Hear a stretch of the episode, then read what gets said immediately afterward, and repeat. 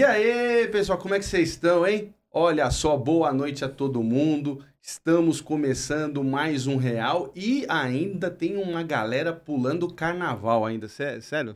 É isso, Marcelo? Você acredita nisso? Ainda tem uma galera pulando carnaval? Eu acredito porque eu seria uma dessas pessoas. Fica quieto, trabalha aí. Vamos, vamos trabalhar.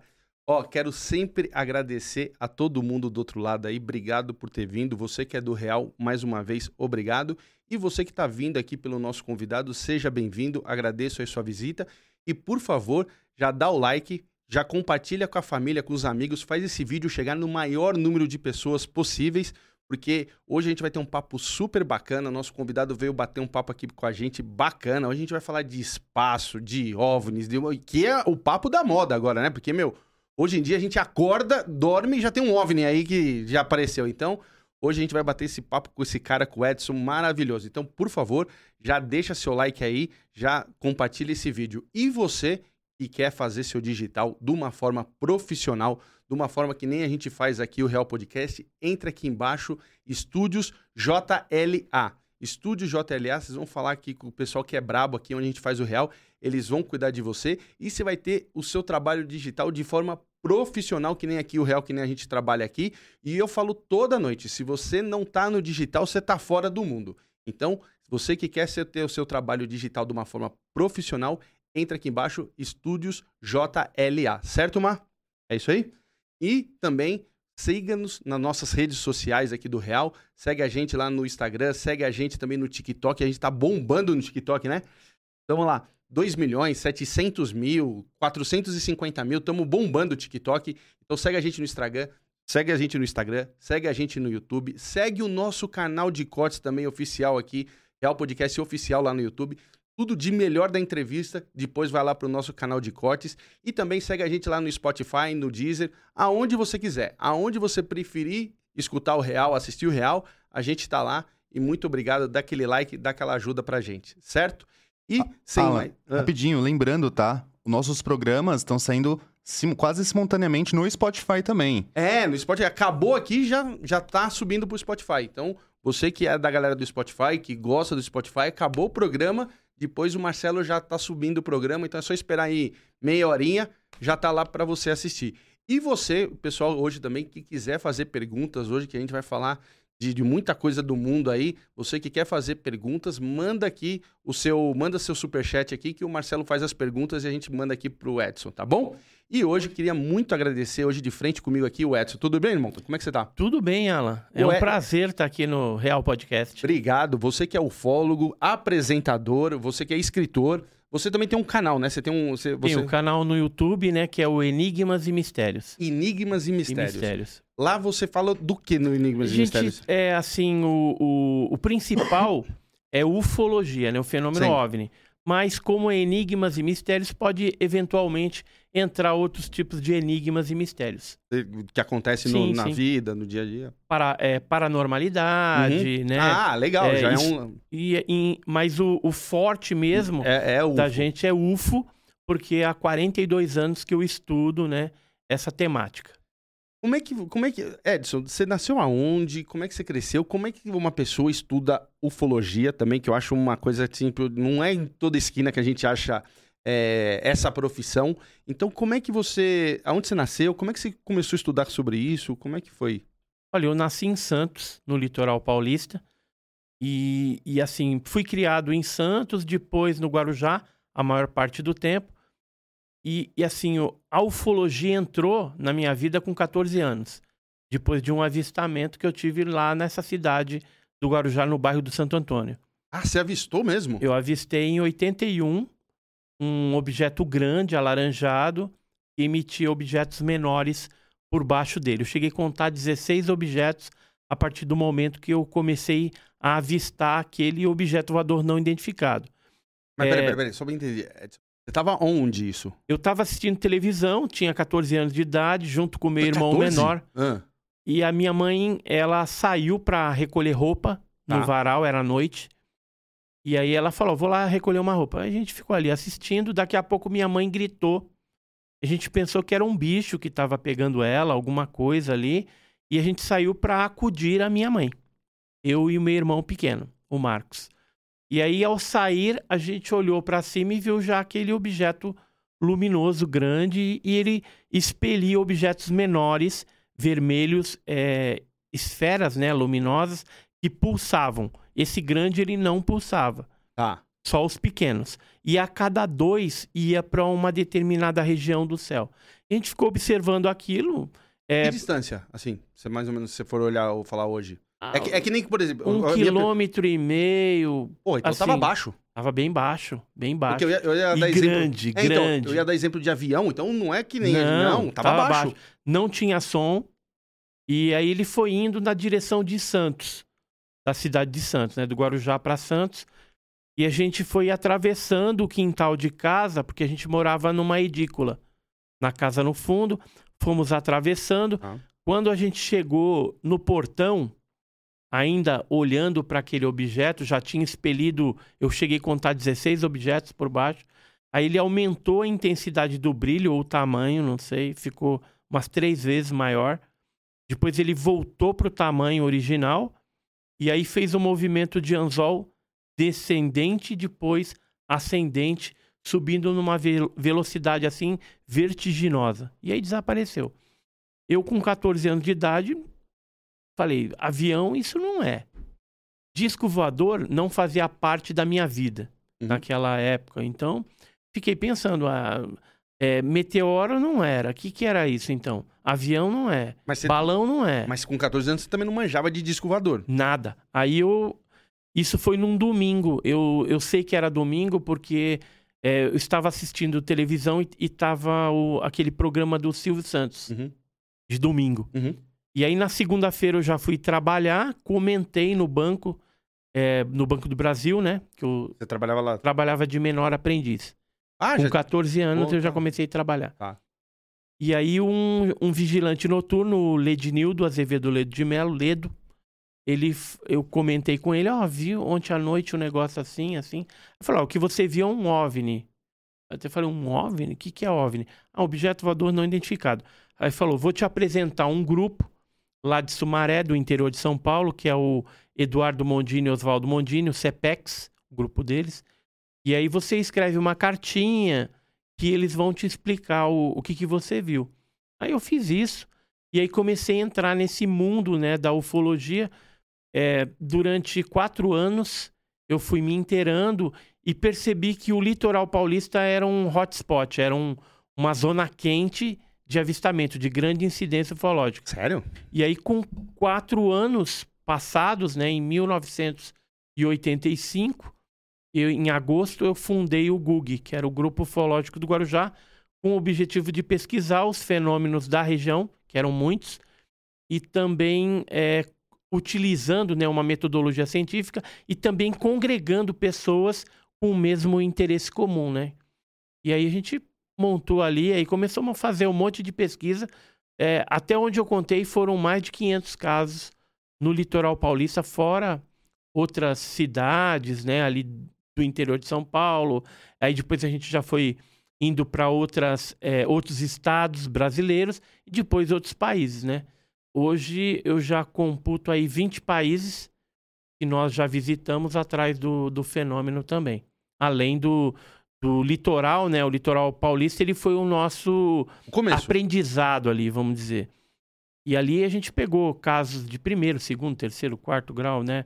Desde casos mais simples de avistamento até pousos de naves, explosões de OVNIs, é, casos de contatos com seres e até abduções, né? Pessoas que são levadas a bordo desses objetos e lá passam por algumas experiências aí genéticas ou de coleta de material, implante, né? Coisas desse tipo. Mas, Edson, é, é, é, eu vendo você falar assim, putz, é um tema que me deixa muito. Eu gosto de, de aprender de falar desse tema, mas assim, eu nunca ouvi, tá, desde a época de pequeno, que, que aqui o litoral de São Paulo fosse um, um lugar de, de, de muito avistamento. Eu nunca ouvi essas histórias assim de avistamento muito no litoral, que, que nem você tá contando que ali tinha bastante, etc. Nunca nem do litoral assim, nunca, nunca fiquei Nunca sabendo. ficou sabendo. Mas tem vários casos clássicos que ocorreram no litoral Tipo? paulista. Ah, Por exemplo, se a gente pegar a década de 50, Hum, É, teve o caso da explosão do OVNI em Ubatuba, na Praia das Toninhas. Como é que foi isso? É, é, tinha uma praia, né? A Praia das Toninhas. Naquela época, em 57, em setembro, dia 7 de setembro, é, não tinha, assim, muita gente na praia. Porque descia alguns turistas tal, e, e moravam ali seis famílias só de caiçaras Em naquela 19 época. Em 1950 Setembro o de ace- 57. o Era acesso totalmente era bem difícil, né? bem difícil. E, geralmente o pessoal alugava Uhum. a casa, né, para os turistas virem e passar ali o final de semana, pescar. Como era um feriado, o pessoal tava ali. E aí o que aconteceu? É, chegou um certo horário, eles viram um objeto parecendo uma bacia descendo. Quando chegou próximo à, à água, ele subiu e explodiu em vários pedaços. O pedaço maior caiu no mar e os pedaços menores, os fragmentos, vieram parar alguns ali na areia. Estavam quentes ainda, depois o pessoal saiu coletando isso. Aí um desses turistas é, provavelmente enviou isso para o Ibrahim Suede, que era um colunista do jornal Globo, Famoso. jornal carioca famoso. E, e esse, esse aí são, são amostras né, de, dos fragmentos de Ubatuba. Só que essas daí são amostras que está aparecendo aqui na tela, é, que foram parar no museu, que é o Museu OVNI, lá, é Vision OVNI da Argentina, em Entre Rios. Eu tive lá também. E recentemente essas amostras foram analisadas pelo físico francês Jacques Vallée. É, ele levou essas amostras para uma universidade norte-americana de Stanford e lá o Gary Nolan, que é um microbiologista, ele fez as análises é, vendo ali esse, esse material, que era magnésio puro, é, como que era a composição isotópica desse magnésio. E ele descobriu que é, a composição isotópica era 30% diferente de magnésio terrestre. Ou seja, se trata realmente de uma amostra fora da Terra. É magnésio, é porque o, o universo todo ele é composto dos mesmos Uhum. elementos químicos da tabela periódica. Mas voltando lá ao, ao caso, aí o que aconteceu? Explodiu, caiu aqueles fragmentos, mandaram para o Ibrahim Suede. Ibrahim Suede fez uma matéria no jornal O Globo. E o doutor Olavo Fontes, eh, que era um ufólogo carioca daquela época, bem importante, ele era representante, inclusive, de eh, grupos ufológicos eh, pioneiros nos Estados Unidos, por exemplo, a APRO, que era do Jimmy Coral Lorenzi, e ele rapidamente divulgou né, esse, esse fato e conseguiu amostras que tinham sido enviadas para o Ibrahim Suede, pegou essas amostras e levou para o Ministério da Agricultura e lá uma técnica química fez as primeiras análises, descobrindo que se tratava de magnésio de um grau de pureza muito alto. É, a- depois disso, aí foi para os Estados Unidos, as empresas Dow, a Caltech, a NASA, Universidade da França, um monte de gente se interessou por esses fragmentos do disco voador que explodiu lá em Ubatuba. E até hoje isso vem é, chamando a, a atenção da população. Tanto é que tinha um pesquisador, é, cientista né, da Universidade de Stanford também, chamado Peter Sturrock. Ele esteve com um cara do FGV aqui de São Paulo, é, onde é, eles combinaram do, desse americano vir para o Brasil em 1985 para levantar mais dados para um trabalho científico a respeito desse metamaterial, que, ne- que dentro da ufologia e da ciência atualmente se chama é, é, metal de Met- OVNI como metamaterial, Material. mas o Gary Nolan, esse microbiologista, ele já está indo mais além. Ele está falando aí que se trata de um ultramaterial, porque o isótopo é diferente Sim. de um magnésio terrestre. O que, que aconteceu? É, em 2006, por aí, eu recebi também um material é, de um filho de um militar do Exército que participou na época dessa coleta. E ele guardou isso, mostrou para o filho. Depois o, esse militar faleceu. E, e aí o, o filho viu que eu tinha feito um pedido junto à LAI, né? Lei de Liberdade de Informação, que é o SIC, Serviço de Informação Cidadão. é, pedindo informações para o governo e para os militares a respeito desse fato. Uhum.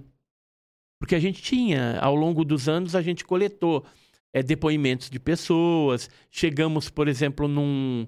É, tinha um pescador, que era o seu Virgílio, que ele viu o pedaço maior ser resgatado pela Marinha Brasileira. Tá. Né, e mais um outro navio de bandeira estrangeira. Ele, pela simplicidade né, desse pessoal caiçara, né, Sim. pescador, às vezes ele não sabe ele identificar se é americano, se é de algum outro país, mas provavelmente era americano.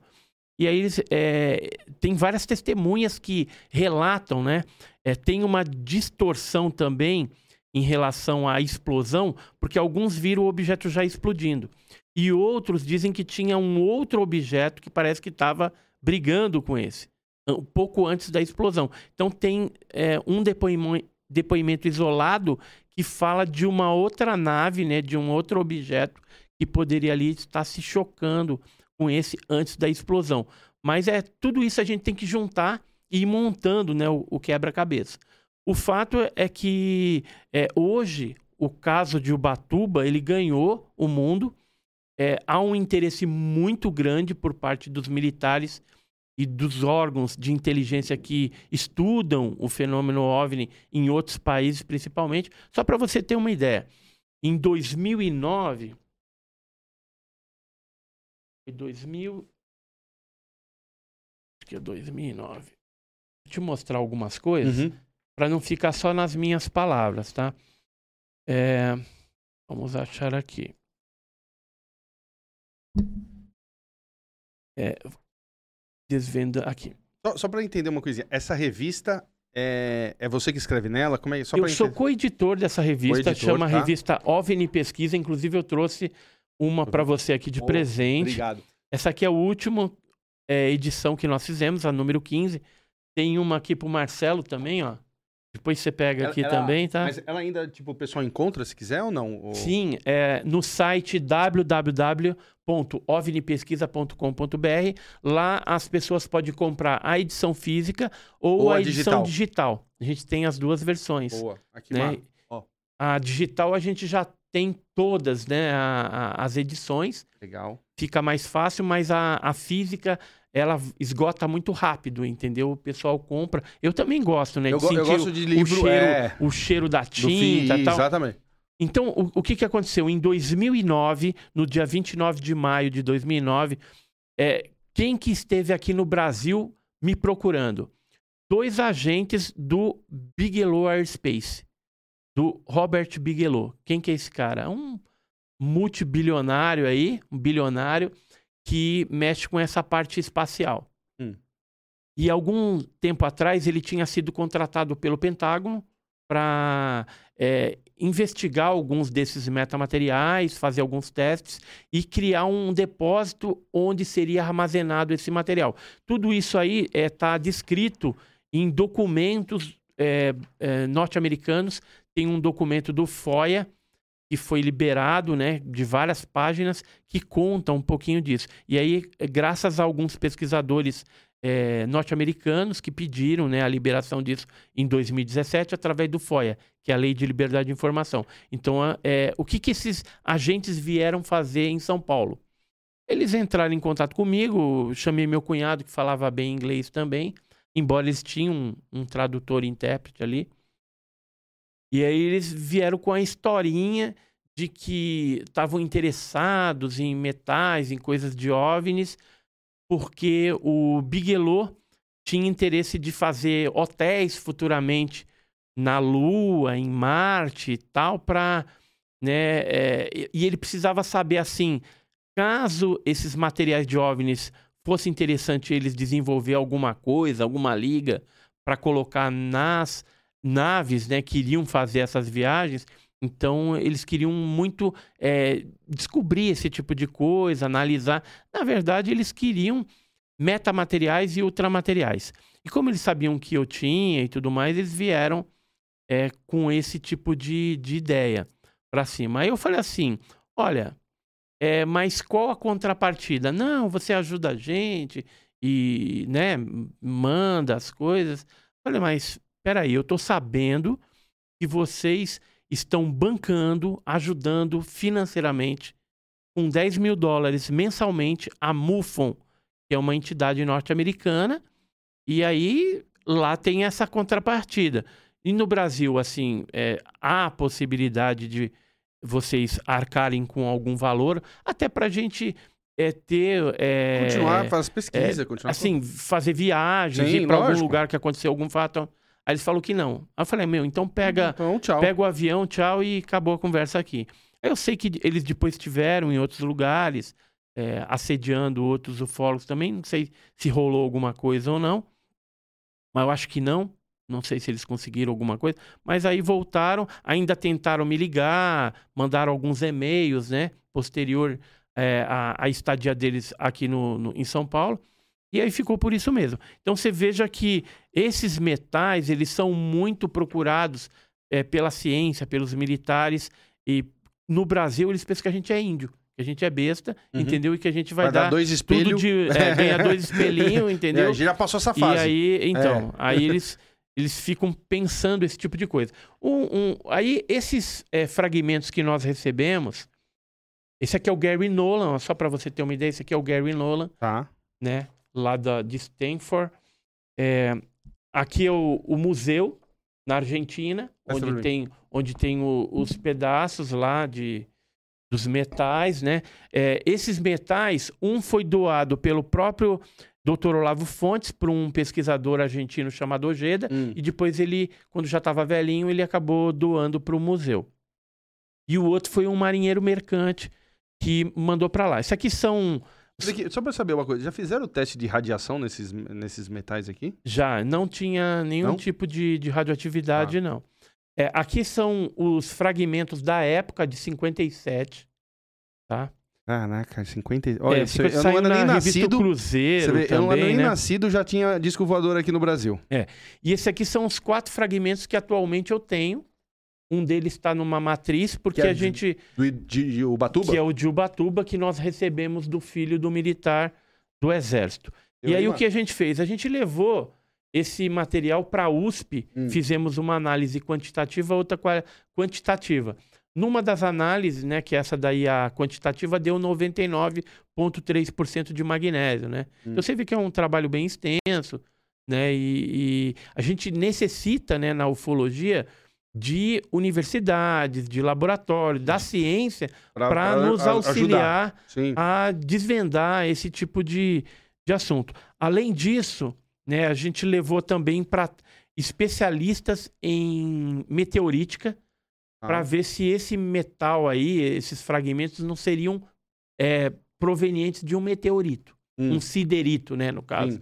E aí o, o Paulo Anselmo Mattioli, isso aqui é um dos laudos que ele fez, ele chegou à conclusão de que não, que não se trata de Um de meteorito pela composição química, pela, pela análise à dureza, alguns elementos que deveriam constar eh, se fosse um meteorito e que não tem.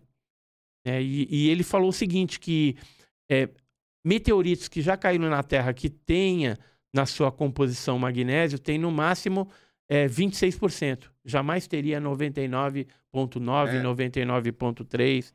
né? Aqui, ó, ó, o resultado, ó, considerando a análise química dos dois laudos apresentados com índices percentuais de até 99,3 de magnésio e inclusões compostas preferencialmente de MgO, alguma coisa assim que eu não entendo essa, bem E- como MgO é óxido de magnésio. Tá. Bem como análise morfológica realizada nas amostras, atesto que não se trata de amostras de meteoritos metálicos. Pô, tá aí. Tá Ó, testado mesmo. Esse aqui é o físico, o Jacques Vallée, quando ele teve lá na Argentina. Esse aqui é a Andrea Simondini, que é uma das curadoras do Museu OVNI. Aqui o- os fragmentos que tem lá na- no Museu Victo- em Victória, né, na Argentina. Aqui as análises, ele já providenciando algumas coisas, né? Aqui o, o resultado também. E, e isso aqui é o trabalho que o Peter Sturrock fez depois que ele teve em 1985 e gerou um trabalho, né, um livrinho científico é, dessa análise do, do caso de Ubatuba, tá. né? Então, o caso de Ubatuba hoje é algo assim excepcional, onde você tem uma evidência sólida física do, do, do fenômeno OVNI e é um dos clássicos ufológicos brasileiros que aconteceu no litoral e a gente teve a oportunidade também de investigar. Além desse, teve o caso, por exemplo, do pouso que ocorreu em São Vicente. Não sei se você ouviu falar. Não, mas nunca. É, Ele tá esse contando umas pouso- histórias que eu nunca ouvi. esse pouso ele ocorreu no dia Ah. 1 de outubro de 95. E, e, e assim, pouco antes da, da divulgação dele para o jornal A Tribuna, Tribuna de Santos, né? ele que é de Santos ali, Aham. é, foi noticiado também, depois a gente ficou sabendo que em São Vicente, numa escola, tinha sido visto o mesmo objeto e um ser lá. Um serzinho meio Meu. diferente, com uma luz vermelha no peito, meio amarelado, né, um, meio brilhante assim. Isso meia hora antes dele aparecer no Rio Piaçabuçu, que fica às margens da, da ilha é, do Major ali, onde teve o pouso do OVNI. E aí dois pescadores, o Fernando Bezerra e o Wilson de Oliveira, eles estavam recolhendo as redes, recolheram e já estava voltando para sua residência com a embarcação, isso de noite. E aí, de repente, eles viram uma luzinha, pensaram que era um balão, alguma coisa assim, mas de repente o objeto já estava em cima deles. E aí era um objeto, era um disco com cúpula, uma cúpula meio amarelada, aquelas trem de, de aterrissagem, né? Uhum. os pezinhos de aterrissagem. E aí ele ficou em cima do, do, do barco. E depois, e, aí deu blackout, né? Parou o funcionamento do motor do barco. O Wilson, muito desesperado, se jogou embaixo do, do porão ali do barco nas redes, ficou ali, só saiu bem depois, enquanto o Fernando ficava tentando fazer funcionar o barco. Ficava tentando dar ignição e o negócio não ia. E aí ele ficou olhando, né? Aí o objeto foi se afastando, e aí um- uns 10 metros assim da margem do, do- da ilha, né? Que é uma ilha desabitada. Ele viu, é, inclusive quando ele estava passando assim, bem na, na beirada, é, tem caranguejo, né? Tem aquelas tocas de caranguejo. Então, quando é, quem é do litoral sabe disso. Quando tem trovoada e aí dá aqueles relâmpagos, os caranguejos saem tudo da toca e começa a brigar, né? Eu não sei porque, o que, que acontece ali, mas é, é engraçado. Nessa época, quando tem trovoada, é a melhor Uhum. época de você pegar, o caranguejo, porque ele sai. porque ele sai da toca. E aí, quando esse objeto luminoso estava passando Em por cima ali, deles ali. em cima deles, é, houve uma. é, um- os caranguejos começaram a sair da toca. Porque dava para ver que nem dia. né? Era Uhum, de noite uhum. já, mas você via ali a, a região como se fosse dia. E aí o objeto foi se afastando uns 10 metros para dentro. Eles perceberam que o objeto foi descendo. Foi descendo, foi descendo até que sumiu ali. No... Tem uma vegetação meio Sim. rala, umas Mas árvores, era uns grande a arbustos. nave ou como é que era? Grande, grande. É, só para você ter uma ideia, a marca que ficou era de 5 metros e meio de diâmetro. Fora as marcas das sapatas, né? Que eram Mas tá marcado, ficou marcado lá? Ficou, eu vou te mostrar a foto aqui. Ah, tá de zoeira. Não tô. Eu tô te contando a história e depois eu te mostro. Olha, A gente tem- mata tem a cobra, foto, a gente mata a cobra e mostra o pau, é. Aqui, ó. Esse aqui é o caso de São Vicente. Aqui. Aqui, é, aqui é, é o local, ó. É, onde ficou a marca. E isso aqui é as marcas da sapata, que teve o, o trem de aterrissagem. Esse aqui é o desenho que os pescadores fizeram na época. Esse aqui é o, o Fernando Bezerra, ó. Hum. Esse é o Fernando Bezerra. Tá no meio da, da marca. Ah, tem aqui. né, Aqui, ó. Esse aqui é o desenho que eles fizeram, ó, como que era a nave.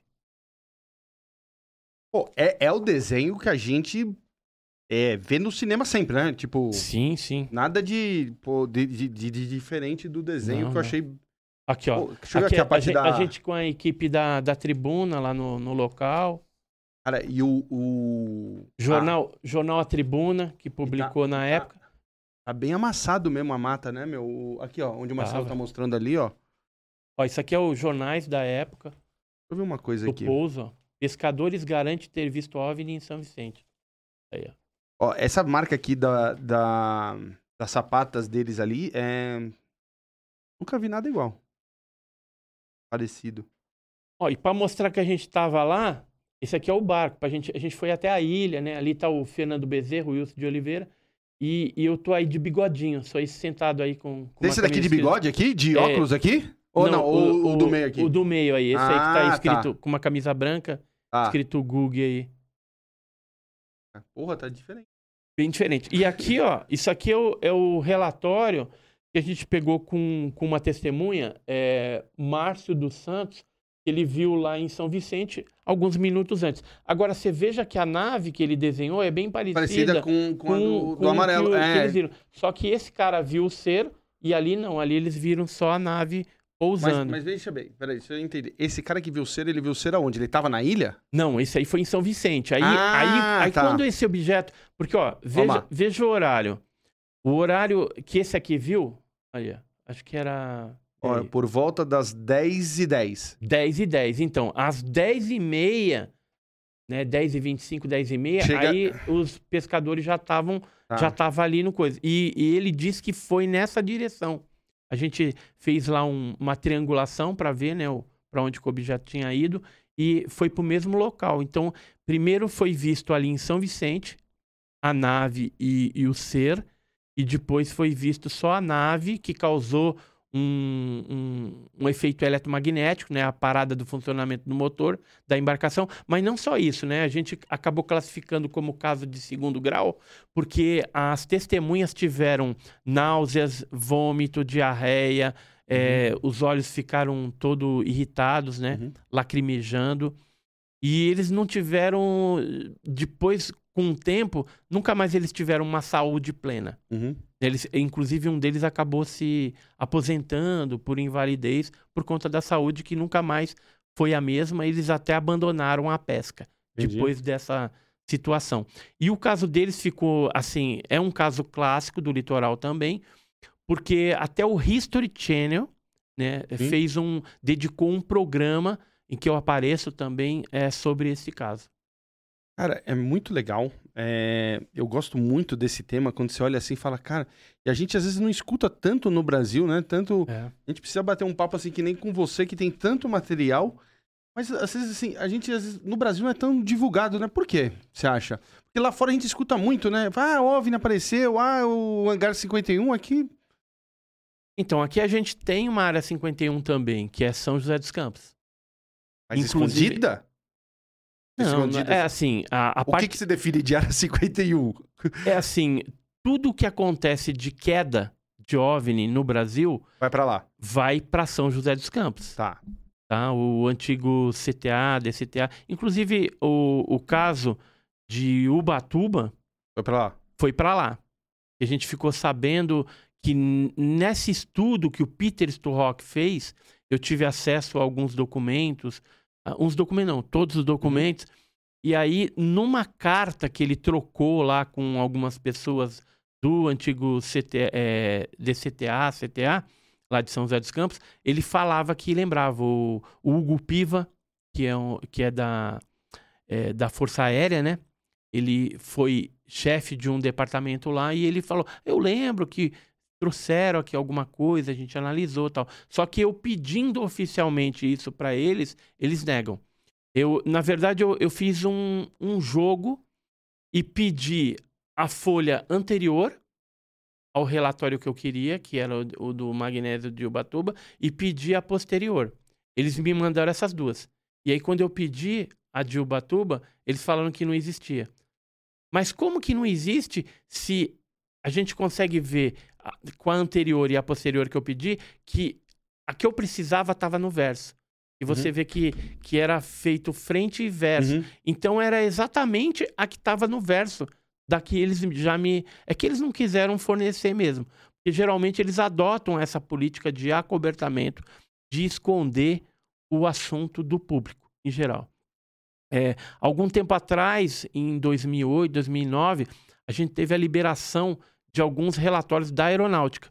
Só que foi só a ponta do iceberg, só um, um pouquinho de caso ali mais simples que eles liberaram. Molezinha. Então, tipo, sigiloso, confidencial, vazou alguma coisa, alguma coisa de secreto, mas a grande maioria de casos classificados como secreto e ultra secreto, como Varginha, por exemplo, que é ultra secreto, jamais vieram à tona ou foram divulgados. Varginha é uma história que ficou bem conhecida. É...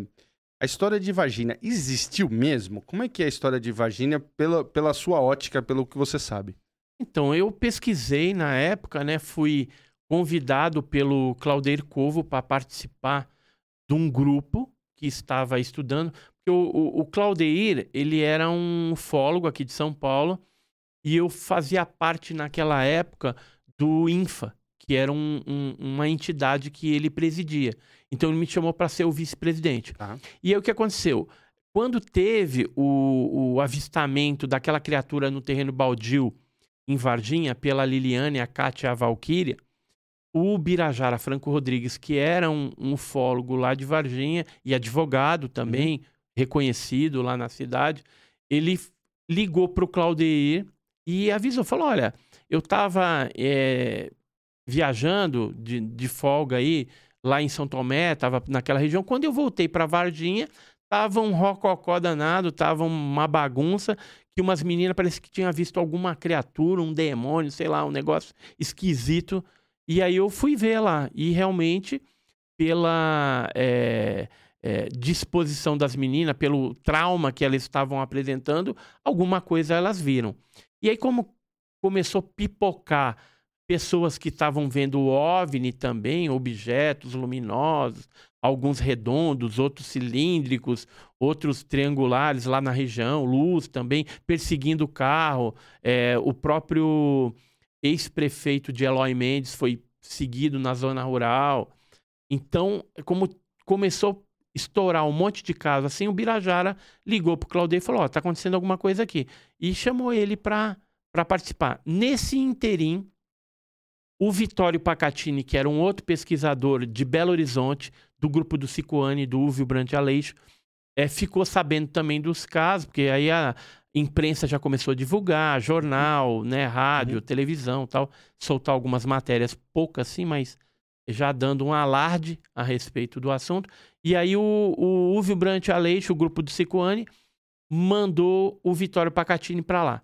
O Vitório Pacatini, ele tinha uma característica é, importante e que foi super positiva no caso. Ele tinha uma. A mãe dele morava ainda em Três Corações, que é uma cidade vizinha. Próximo. próximo. Onde nasceu Pelé? Isso. E aonde tem a ESA, a Escola de Sargento das Armas, onde aconteceu as capturas, né? Foi tudo coordenado pelo Exército Brasileiro ali. E aí ele foi para lá, conhecia a galera, porque ele jogava bola, uhum. brincava com o pessoal ali que era militar, né? E na época de infância eles eram todos amigos. E aí ele ligou, fez umas ligações e, e os caras falaram: olha, realmente aconteceu um negócio, pegaram o um negócio aí e tal. Bombeiro pegou, a, o exército pegou e ele foi para lá.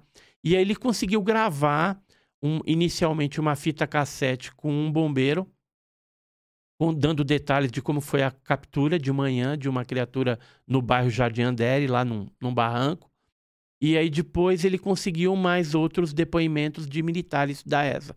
Hum. Não militares assim graduados a princípio, uhum. mas militares assim cabo, é, é, soldado que participaram nas capturas, nos transportes da criatura é, entre os hospitais, depois é, levando ali do hospital regional para Humanitas, do Humanitas para Unicamp, em Campinas. Primeiro for para a ESA, depois para a Unicamp. É, e, e aí ele, ele foi para lá, fez contato com o Birajara e aí já começaram a trocar figurinha. Mostrou a fita pro Birajara. E aí o Birajara falou: Claudeiro, você tem que vir para cá. Aí o Claudeiro me chamou. Claudeiro Covo. Eu falei: ah, vamos lá, vamos embora. Aí eu falei assim: ah, vamos levar o Jamil também, que é o meu vice-presidente do GUG, do Grupo Folha de Guarujá, que ele é desenhista também, pode fazer os croquis, né, das histórias, tudo. E a gente vai investigando lá. Conclusão: o ano de no... isso aconteceu em janeiro de 1996. O ano todo de 96, um pouquinho de 97, a gente passou na investigação desse caso. A gente ia quase todo final de semana para Varginha. Varginha. O carro já sabia ir até sozinho. Sozinho. Né? Se ele largasse ali, ele ia. E, e aí é, eram cinco investigadores a princípio. O Birajara, Vitório Pacatini, Claudeir Covo, eu, Edson Boaventura e Jamil Villanova. Aí nós vimos que havia um desdobramento do caso em que essas criaturas foram levadas para a Unicamp, em Campinas, e lá tinha o grupo CEPEX, aquele que eu falei que eu escrevi as cartinhas. Eram dois irmãos gêmeos, muito sérios, é, pesquisadores assim, de mão cheia, de investigador de campo. Eu falei, pô, os caras moram em Sumaré. Seria interessante a gente agregar eles no nosso grupo para eles serem a nossa extensão de investigação lá na cidade de Campinas, já que Sumaré fica bem próximo uhum. a Campinas tal. E aí chamamos eles também. E aí formou-se inicialmente o grupo dos sete. Né? O Claudeir, que foi que instituiu esse nome de grupo dos sete, porque eram sete investigadores ali. A gente fez o próprio Claudeir com a mão dele, do próprio punho, ele fez um, um, um, documento onde colocava os nossos nomes e os nossos telefones, até para a gente é, rapidamente, como eram sete, se a gente tiver alguma informação, alguma novidade sobre o caso, a gente já se comunicava Comunicar. ali. Então foi feito até esse documento, eu tenho uma cópia, né, é, feito com a própria mão dele. O Claudeire, felizmente, já é falecido, é, mas aí constitui-se o grupo dos sete. A partir de maio, do dia 4 de maio de 96, foi feita uma reunião lá na casa do Birajara, onde foi convocada a imprensa de forma maciça e vários ufólogos do Brasil, né, quem pôde ir para lá, veio gente do Rio de Janeiro, de vários lugares, né, foram participar dessa reunião. Qual que era o objetivo dessa reunião? É, comunicar para a imprensa e para os ufólogos o que, que a gente tinha obtido de resultado em três meses de investigação do caso. Então, a gente fez isso, três, né? Três, quatro meses de investigação sobre o caso Varginha. E nessa reunião foi é, denunciada pela dona Luísa e as duas meninas, a Liliane e a Valquíria, que eram as, as duas uhum. moças que eram irmãs e que viram a criatura, uhum. denunciaram uma tentativa de suborno porque é, tinha americano envolvido desde o começo. E aí tentaram oferecer grana para elas desmentirem, um monte de coisa. E elas resolveram, então, denunciar essa tentativa de suborno nessa reunião. Além disso, foi comunicado na reunião detalhes de toda a investigação e o Vitório Pacatini falou o nome de alguns militares que participaram de algumas operações de captura, de transporte, de manutenção é, nos hospitais, uhum. né, de transporte para Campinas. Então foi falado o nome dos militares. Isso no dia 4 de maio de 96. A partir daí, outros ufólogos adentraram ao grupo, né, para ajudar, para somar. Mas, assim, inicialmente era esse grupo do sete. Então, eu acompanhei e continuo investigando o caso Varginha até hoje. Até hoje eu recebo é, peças desse quebra-cabeça. Porque o, o, o caso Varginha ele foi acobertado de tal maneira é, pelos militares do Brasil, a parte de inteligência, e por conta dos americanos, que a gente, na época, foi ameaçado, tivemos telefone grampeado, né, recebemos... Teve, o Pacatini, só no começo ali foram 15 ameaças.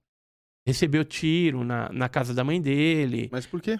Só pra esconder, só pra não abrir pra a boca mesmo? Pra intimidarem e para que não se falasse a respeito do assunto. Porque a gente sabia detalhes que poderia, é, de certa forma, é, desbaratinar ou descortinar alguns detalhes do que efetivamente aconteceu, inclusive com nome, né? Nome de militares, tal.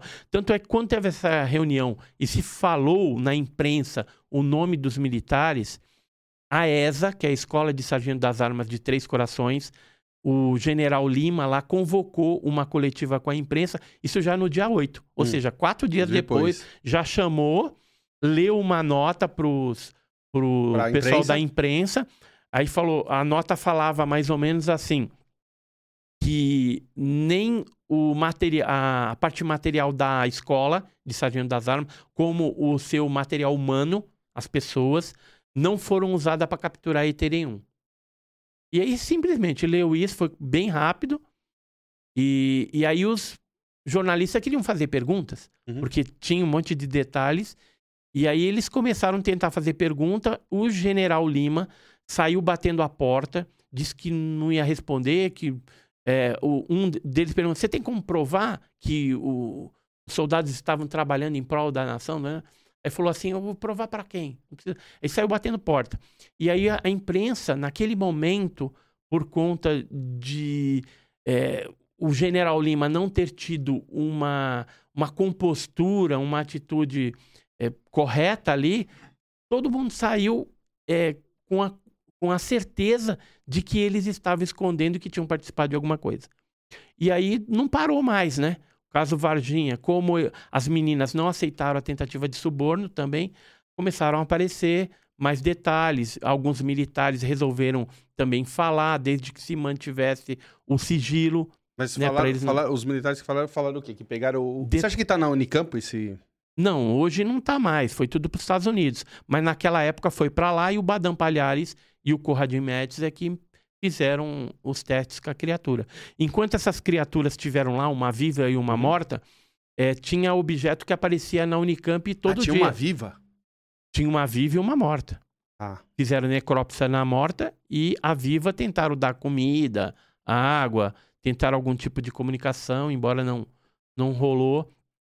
E depois de um tempo, aí os Estados Unidos resolveu levar tudo embora. Tentaram fazer hemograma da, da criatura também. Tá? Tô te contando assim bem sim. superficialmente, porque daria umas 4, 5 horas para a gente contar todos os detalhes, o que aconteceu. Mas foram capturadas aí pelo menos umas quatro criaturas. É, uma delas foi para o interior de São Paulo, depois foi para Iperó, que é uma base de segurança da Marinha. É, houve reuniões que foram feitas pelo Ministério é, do Exército, o Zenildo Horácio de Lucena, mais 29 generais. Nunca antes na história do Brasil eles se 29. reuniram fora de uma capital brasileira e eles foram para Campinas. E a gente sabe, né, que foram para ver a criatura. Alguns viram, deu até briga lá entre os generais, porque alguns viram, outros não, não. viram, porque a imprensa sacou e que alguma coisa estranha estava acontecendo, porque aquilo era inédito. Por que que precisa é, um ministro do Exército e mais 29 generais em Campinas para ir na Unicamp? É. né? E depois eles foram numa base lá também. E aí a imprensa, é, como a gente tinha alguns conhecidos da imprensa, é, o Claudeir falou assim, ó, é, tenta é, fazer uma entrevista para saber o porquê que eles estão aí. Que isso aí tá estranho. E aí foram oficialmente, a imprensa chegou lá, ô, Zenildo, o que, que vocês estão fazendo aí, né? Ah, não, que a gente veio aqui para visitar as instalações da Unicamp, porque a gente vai estar informatizando o exército, então a gente vai ver aí o sistema de computadores dele, como é que é e tal. Meu, não precisa 29 generais e um ministro para fazer isso. Você pega um sargento, um técnico em informática, Uhum. o cara vai e faz isso. Você não precisa gastar Sim. É, para fazer. Então, isso era mentira. E a outra é, desculpa que eles deram é que tinha umas é, viaturas Leopardo que eles tinham recebido e iam ver lá. Ou seja, um negócio totalmente descabido, né? E a gente sabe que, na verdade, era por conta da, da criatura que, que aconteceu isso. O caso Varginha também teve alguns aspectos é, de arquivo X, né? De mistério, de acobertamento, de mortes, né? Teve um, um PM, que é o Marco Elixerese, ele capturou uma das criaturas junto com um companheiro dele, o Eric Lopes, e levaram para o hospital. Essa criatura estava ruim. Só que o, o Marco Elixerese sofreu um, um arranhão embaixo da axila e Do- do- rasgou. da, da criatura? É, é da criatura, rasgou a camisa e tal. E aí, depois de um tempo, ele começou a ter uma espécie de pelo encravado, uma infecção, e aí foi piorando, aí foi internado. E o doutor Cesário é, tentou ainda controlar essa infecção Faleceu? e ele faleceu. Um rapaz de 23 anos de idade, da P2, né, da, da polícia, Uhum. é, da inteligência, né, da polícia militar mineira. E a gente sabe, porque a família é, afirmou também que ele participou mesmo da captura dessa criatura. E o doutor Cesário deixou transparecer numa entrevista que ele deu que o Marco Elixerese contou para ele antes de morrer. Ele tinha participado da captura de uma das criaturas mesmo. Então teve a morte de pessoas, é, no caso esse é um militar, é, pessoas civis também na zona rural, a gente ficou sabendo. E teve também, é, é, no zoológico de Varginha, cinco mortes misteriosas de animais lá, depois do avistamento de uma dessas criaturas pela dona Terezinha Galo Klepf, que era um, esposa de um vereador famoso lá de, de Varginha, o Marcos. E ela estava numa festa de aniversário, porque o zoológico é, alugava alguns salões em alguma, algumas áreas lá para festas, festa de aniversário, festa de casamento e tal. E aí ela saiu para fumar um cigarrinho e viu uma dessas criaturas é, grudada na grade, assim. E curiosamente, na frente dessa grade tinha um viveiro de uma arara azul, ararinha azul. E depois tem outros animais mais para baixo, veado catingueiro, anta tal. E todos esses animais de hábitos alimentares diferentes, de espécies diferentes, vieram a óbito. O é, que, que aconteceu? Quando os animais começaram a morrer, a diretora do zoológico, que era Leila Cabral, ela pediu para o veterinário, o Marcos Analisar. Mina, recolher as vísceras dos animais para mandar para analisar em Belo Horizonte para ver o que, que tinha causado o óbito dos animais.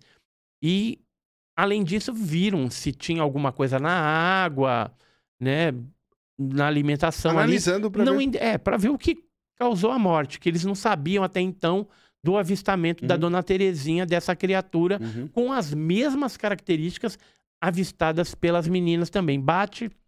Inclusive, depois eles fizeram uma cariação. Pegaram as meninas que viram, junto com a dona Terezinha, botaram as, as duas para conversar. Eu estava junto nesse dia, na casa da dona Terezinha, que foi essa, essa reunião né, que fizeram. Tava o Goulart de Andrade. Goulart de Andrade. Goulart de Andrade. Lembra? Ele tinha um, um programa. Era. À noite? É, comando, não, era comando o da Comando madrugada. da Madrugada. É comando da Madrugada. É. E aí ele foi lá para cobrir esse uhum. caso também. Eu tava lá junto e eu vi a dona Terezinha, ela até chorou quando as meninas começaram a contar das criaturas, né, com olho vermelho, a mesma coisa, e batia. Sem elas se conhecerem, elas viram em lugares diferentes, mas a mesma criatura. E, esse, e aí o que aconteceu? O Marcos Mina, que era o veterinário, que hoje é o diretor do Zoológico de Varginha, o tá. atual, ele foi promovido lá, hoje está como diretor. A Leila já está aposentada. Uhum. Ele recebeu o, os resultados da análise do, do, dos animais e um único animal deu que tinha morrido por uma intoxicação por substância cáustica desconhecida. Os demais morreram de nada. Eles não conseguiram identificar. Então foi um negócio inexplicável que aconteceu lá em, em Varginha, foi acobertado por todos os órgãos de segurança, polícia militar, bombeiro, exército, aeronáutica, que depois também se envolveu. É, foi filmado essas criaturas, tudo. O que está se tentando conseguir atualmente são a liberação de algum vídeo, é, principalmente de civis que chegaram a fazer algumas tomadas, alguns, alguns minutos ali da criatura, ou até segundos, tem vídeos assim também, mas está muito difícil porque o pessoal tem medo. Embora tenha passado 27 anos do uhum. caso, o pessoal é, tem um medo tremendo a respeito é, desse caso Varginha, né, de sofrer alguma retaliação, alguma intimidação. E os militares piorou, né? É, eles fizeram também filmagens, fotos, isso está tudo guardado em arquivos de inteligência.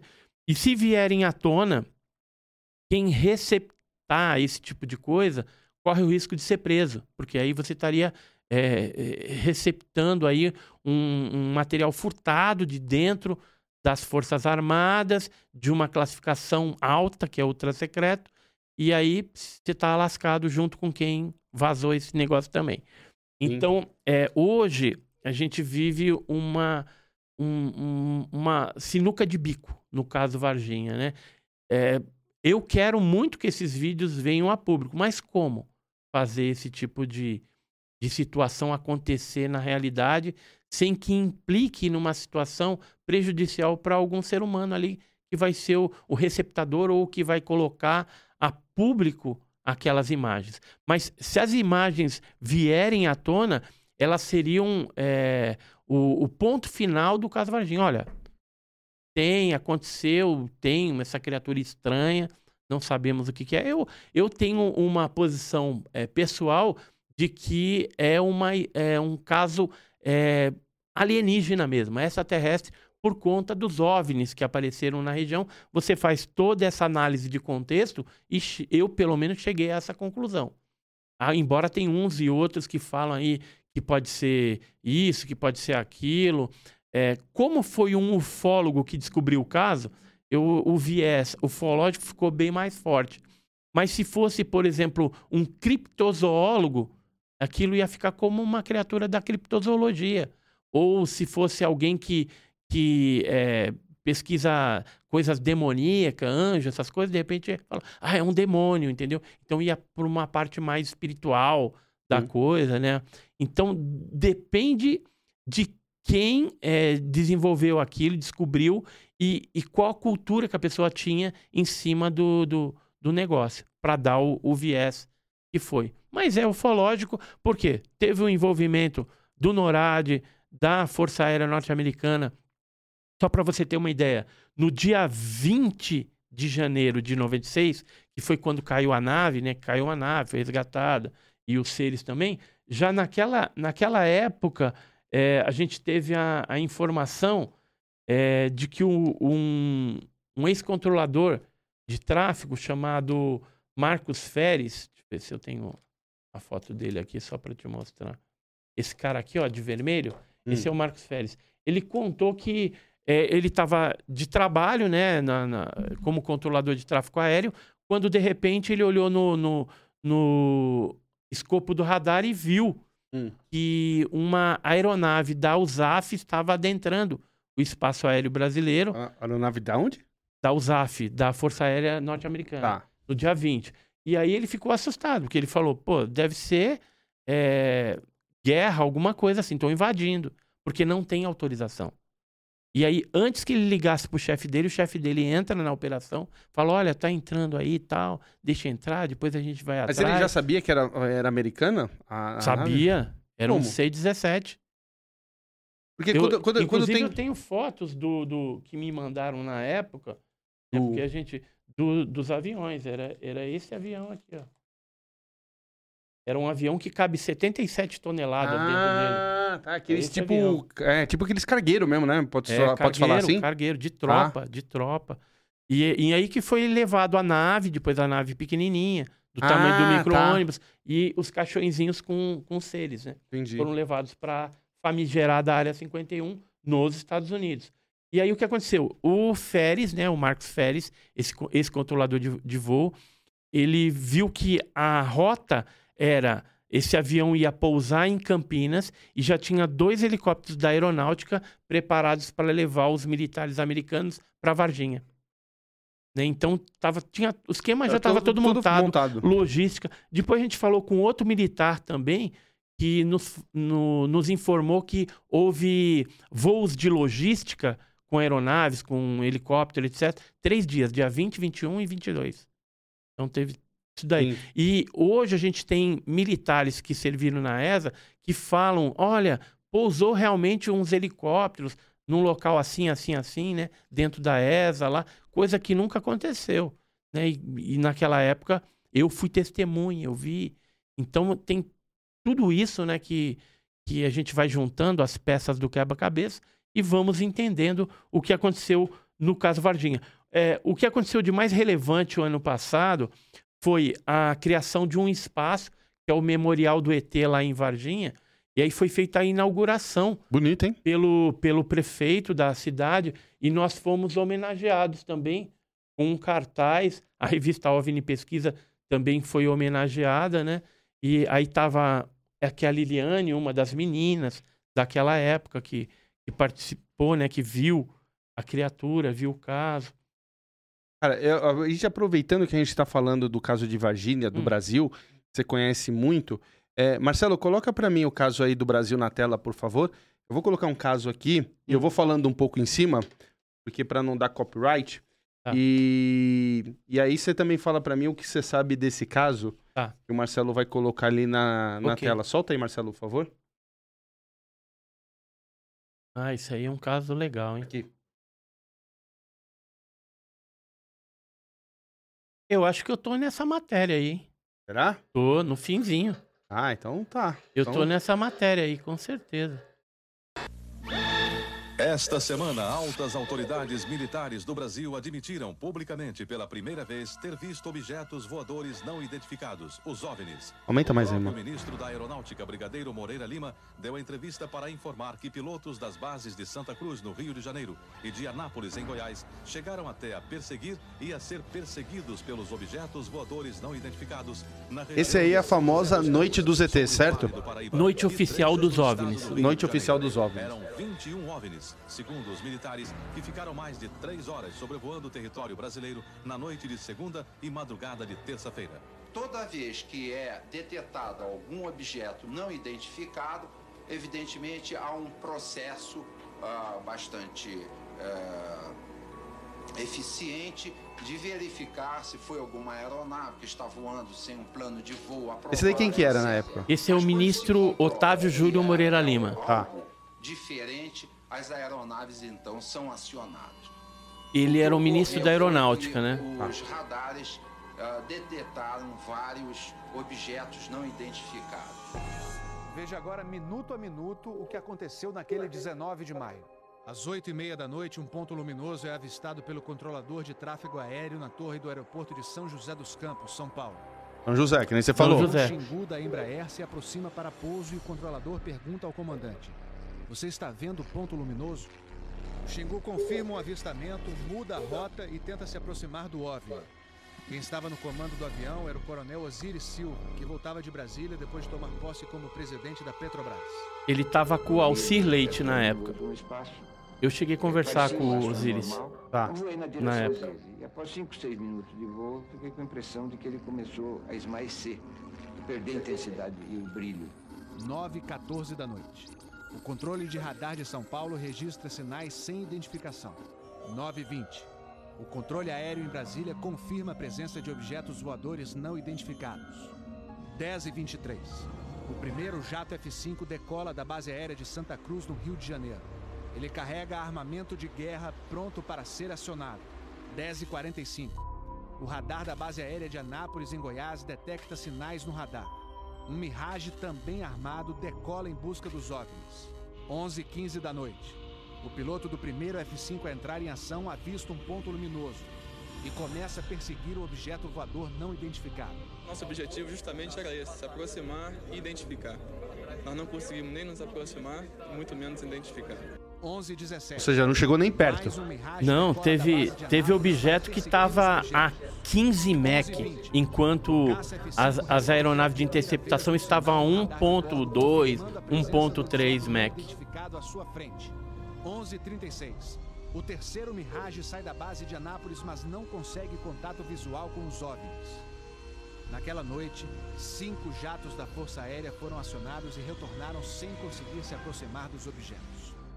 Os É isso que eu ia falar, né? Eram, eram Mirages e F5. Era o que a gente tinha na época, época, de melhor. mais, de mais avançado, né? Sim. E eram mais de duas dezenas. história foi o controlador de voo que estava na torre de São José dos Campos. O sargento Sérgio Mota da Silva, que aparece nessa foto tirada na torre de São José poucos dias depois do incidente, foi quem deu o primeiro alerta sobre OVNIs. 30 anos depois, Sérgio, que hoje é controlador de voo civil, deu a primeira entrevista para uma TV. Ele preferiu não mostrar o rosto. Tem alguma coisa aqui no setor noreste de São José? Um farolzinho, pô, mas. Eu tô olhando bem, o bicho tá parado. Quem sobe, quem desce, vai pra esquerda e pra direita. Tá paradinho lá. Isso aí é as fitas cassete Uhum. que a aeronáutica gravou, hoje está liberada no Arquivo Nacional, lá do Rio de, de, de Brasília, Tá. no Coreg. Tinha vermelho, azul, branco, lilás, um monte de cores, com uma certa predominância do laranja, mas ele era muito bonito. O controlador pediu ao avião Xingu para tentar avistar o objeto. Eu expliquei a ele onde estava o objeto, pedi a ele que se ele tivesse avistamento ele me informasse. Com ele à vista? Assim, assim, ó. Assim. Assim, a vista. Esse caso não é uma hora que vai entrar também um avião da TAM? Não entra um avião, um avião da Sim. TAM na história? Entra. Teve vários aviões que viram os objetos. Na verdade, começou no dia 19 de maio de 86 e durou 10 dias. Foi uma onda de 10 dias. Tá. de avistamentos. Positivo. Ele perseguindo o drone. Perseguindo o drone? Indo atrás. Sério, indo. Controle. Vendo? Próximo de São Paulo, já da região do radar, esse objeto simplesmente desapareceu do radar. O Xingu também perdeu contato visual com ele. O avião Xingu abandonou a perseguição e pousou em São José dos Campos. Pouco depois, o controlador da Torre de São José alertou o controle São Paulo. Outros OVNIs estavam aparecendo no céu. Tô vendo três agora. São três luzes. Mas parecem estrelas. Mas o radar não pega, o radar não pega estrelas. Que isso? Você observa alguma mudança de cor, alguma coisa? Hoje inteiro. Eles mudavam de cor. Eles mudavam de cor. Verde, alaranjado, aquela amarela, azul, branco. Vendo monte de coisa. Pô, tão barato isso aqui. Deve ter uns craques por aqui já pelas contas que eu tô fazendo aqui. Ainda bem que vocês estão vendo também, senão eu ia pensar que eu doido. Porra, rapaz, tô arrepiado, meu irmão. Só dos pontos brancos afastados mais baixos. Estão entrando no alinhamento da pista, além da cidade. Tem dois altos aqui no alinhamento da pista e tem mais uns dois ou três embaixo, outro baixo agora. Continuam se movimentando. Coisa linda, meu irmão. Pô, tá ficando bom esse negócio, viu? Tá ficando bom. O controlador Sérgio Mota da Silva faz uma revelação surpreendente. Ele tentou fazer contato com os OVNIs usando as luzes de balizamento da pista de pouso. É, porque eles mudavam a cor. balizamento Das, luz- das luzes do balizamento, aliás, eles se afastavam. E se eu diminuía a intensidade das luzes do balizamento, Eles se aproximavam. Pareciam responder de modo inteligente aos sinais que eu fazia com, com as luzes da pista de pouso e decolagem. O controlador Sérgio fala com o controle aéreo em Brasília. Fala. Brasília?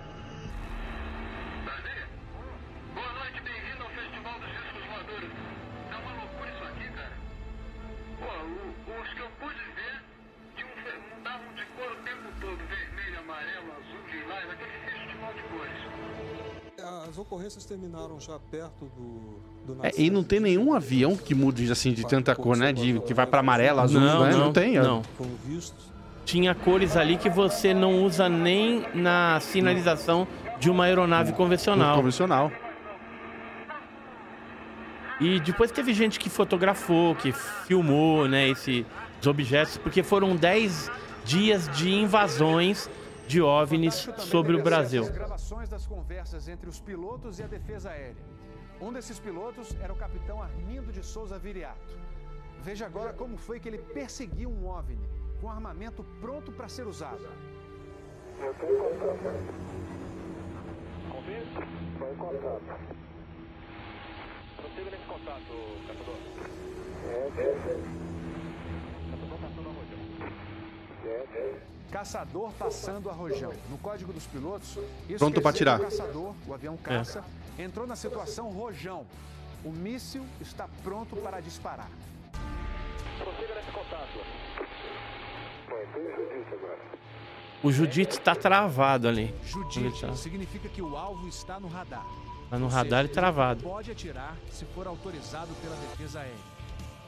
Mas neste momento, o alvo se afasta em alta velocidade. O, o OVNI ele percebeu que que estava numa situação de perigo e acelerou 15 Mach e foi embora. Deixou o, o caça militar no chinelo. Sim. O capitão Viriato falou sobre a incrível velocidade dos OVNIs numa entrevista ao Fantástico. Essa aceleração, o radar de Brasília chegou a pegar na época de defesa aérea, deu aproximadamente Mach 15. Mach Isso aí 15. daí em torno de 15 mil, 15 mil quilômetros por hora. 15 mil quilômetros Mach por 15 hora não tem até é hoje. A gente Não, já tem. Já Mach tem. 15? Tem. Tem? Tem alguma, alguns, algumas aeronaves mais robustas que hoje faz. Mas naquela época, ele não tinha. Os objetos produziram ecos nos Certeza? Mach do 15? sistema de defesa Porra. e também nos jatos É, que perseguiram os OVNIs. Houve contato visual dos pilotos. Os objetos atingiram velocidades supersônicas e mostraram capacidade de acelerar e desacelerar de modo brusco.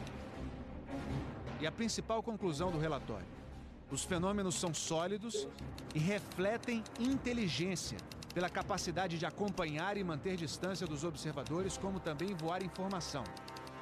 Não foi possível identificar a origem dos objetos. Foram esses dois ufólogos, Oi, oi.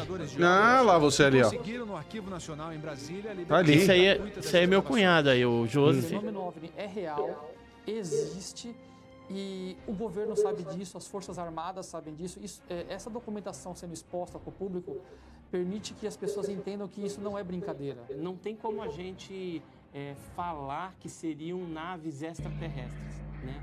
É, eram objetos voadores não identificados. Não podemos dar qual a procedência deles, qual a origem. É alguma coisa inexplicável do nosso ponto de vista tecnológico à época e mesmo ainda hoje. É, não. Tira aí, Marco. Valeu. É. Foi. Esse daí é, é um caso bem é um conhecido pra quem quiser ver, tá na clássico. internet. Isso daí é um imagens da caso internet. clássico, né? Na época, a gente acabou participando também do programa, né? A Uhum. convite do, do Petri, né? Que Uhum. era o, o chefe lá da redação do, do Fantástico. E o caso, a Noite Oficial dos OVNIs é um dos mais robustos, assim, porque envolve perseguição militar, detecção em três tipos diferentes de sistemas de radares. Houve também o envolvimento norte-americano. Né? A gente tem hoje disponíveis aí telex que foram enviados de Brasília para os Estados Unidos, para o DIA lá.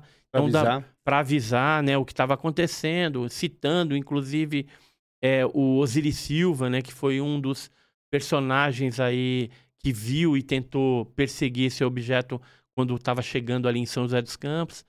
E além disso, houve então 10 dias de invasões é, com pousos, né? Esses objetos foram pousando, teve contatos de terceiro grau, pessoas que tiveram interação com os tripulantes também.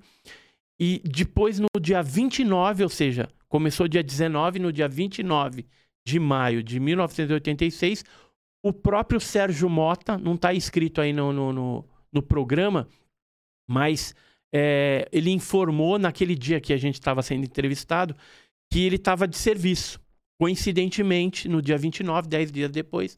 Aí, de repente, ele começa a olhar lá e a bagunça começa de novo. Começa a aparecer os objetos, e os objetos estavam é, convergindo, indo em direção a Santos.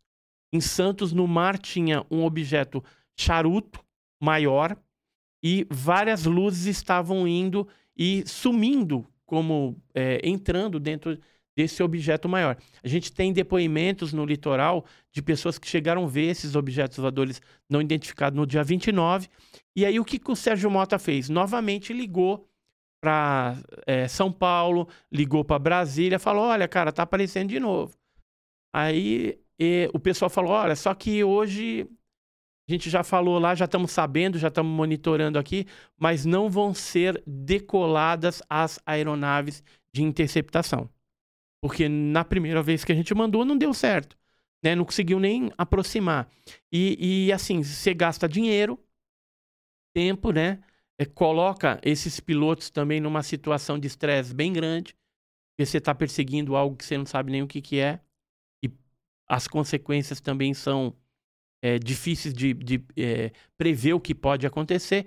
Além de você é, ter toda aquela logística, por exemplo, o ministro na época, Otávio Júlio Moreira Lima, ele teve que acordar o ex-presidente Sarney à noite, porque é o presidente que dá a ordem Uhum. da decolagem, porque pode ser guerra, alguma coisa. Uhum. Então ele teve que acordar, pedir para o Sarney, o Sarney autorizar para depois ele fazer o que tinha que fazer, ou seja, autorizar a decolagem. Aí fica um anjo, né, que eles chamam de anjo, fica um, um militar em solo, dando todas as coordenadas para o piloto, assessorando ele, vendo a parte de combustível, Uhum. né, para ver se não vai acabar ali, porque se ele vai ter combustível para voltar, aquele negócio todo.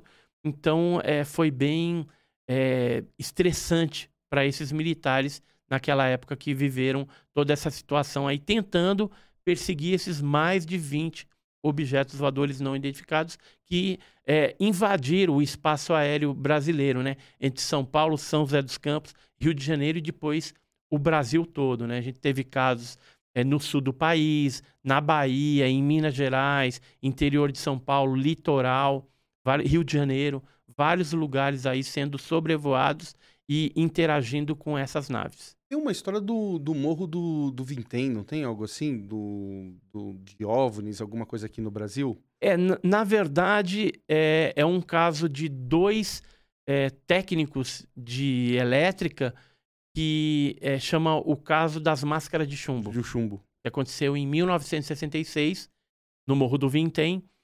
E aí você tem todos uns ingredientes que, é, misteriosos, né? Eles foram até um local, é, ingeriram umas cápsulas, tinha lá uns bilhetes, alguma coisa, e depois apareceram mortos.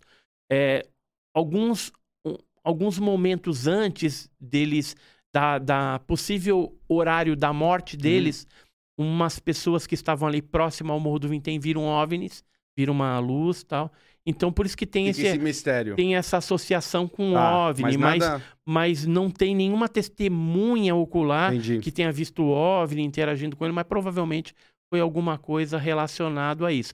Tanto é que aquele Jax Valé, eu falei, o físico uhum. que teve aí investigando o negócio do, do metal de Ubatuba, ele foi no Morro do Vintém com a esposa, isso há muitos anos atrás, para investigar. E quando ele subiu o Morro do Vintém, uma coisa que ele identificou lá, que foi assim, é, muito traumático até para ele, quando ele chegou no local onde estavam os corpos, os dois corpos é, mortos, né, naquela época, só que ele foi na década de 80, ele chega no local que ele olha assim, o mato não nasceu aonde estavam os corpos. Tinha o decalque do corpo das pessoas como se tivessem acabado de deitar ali.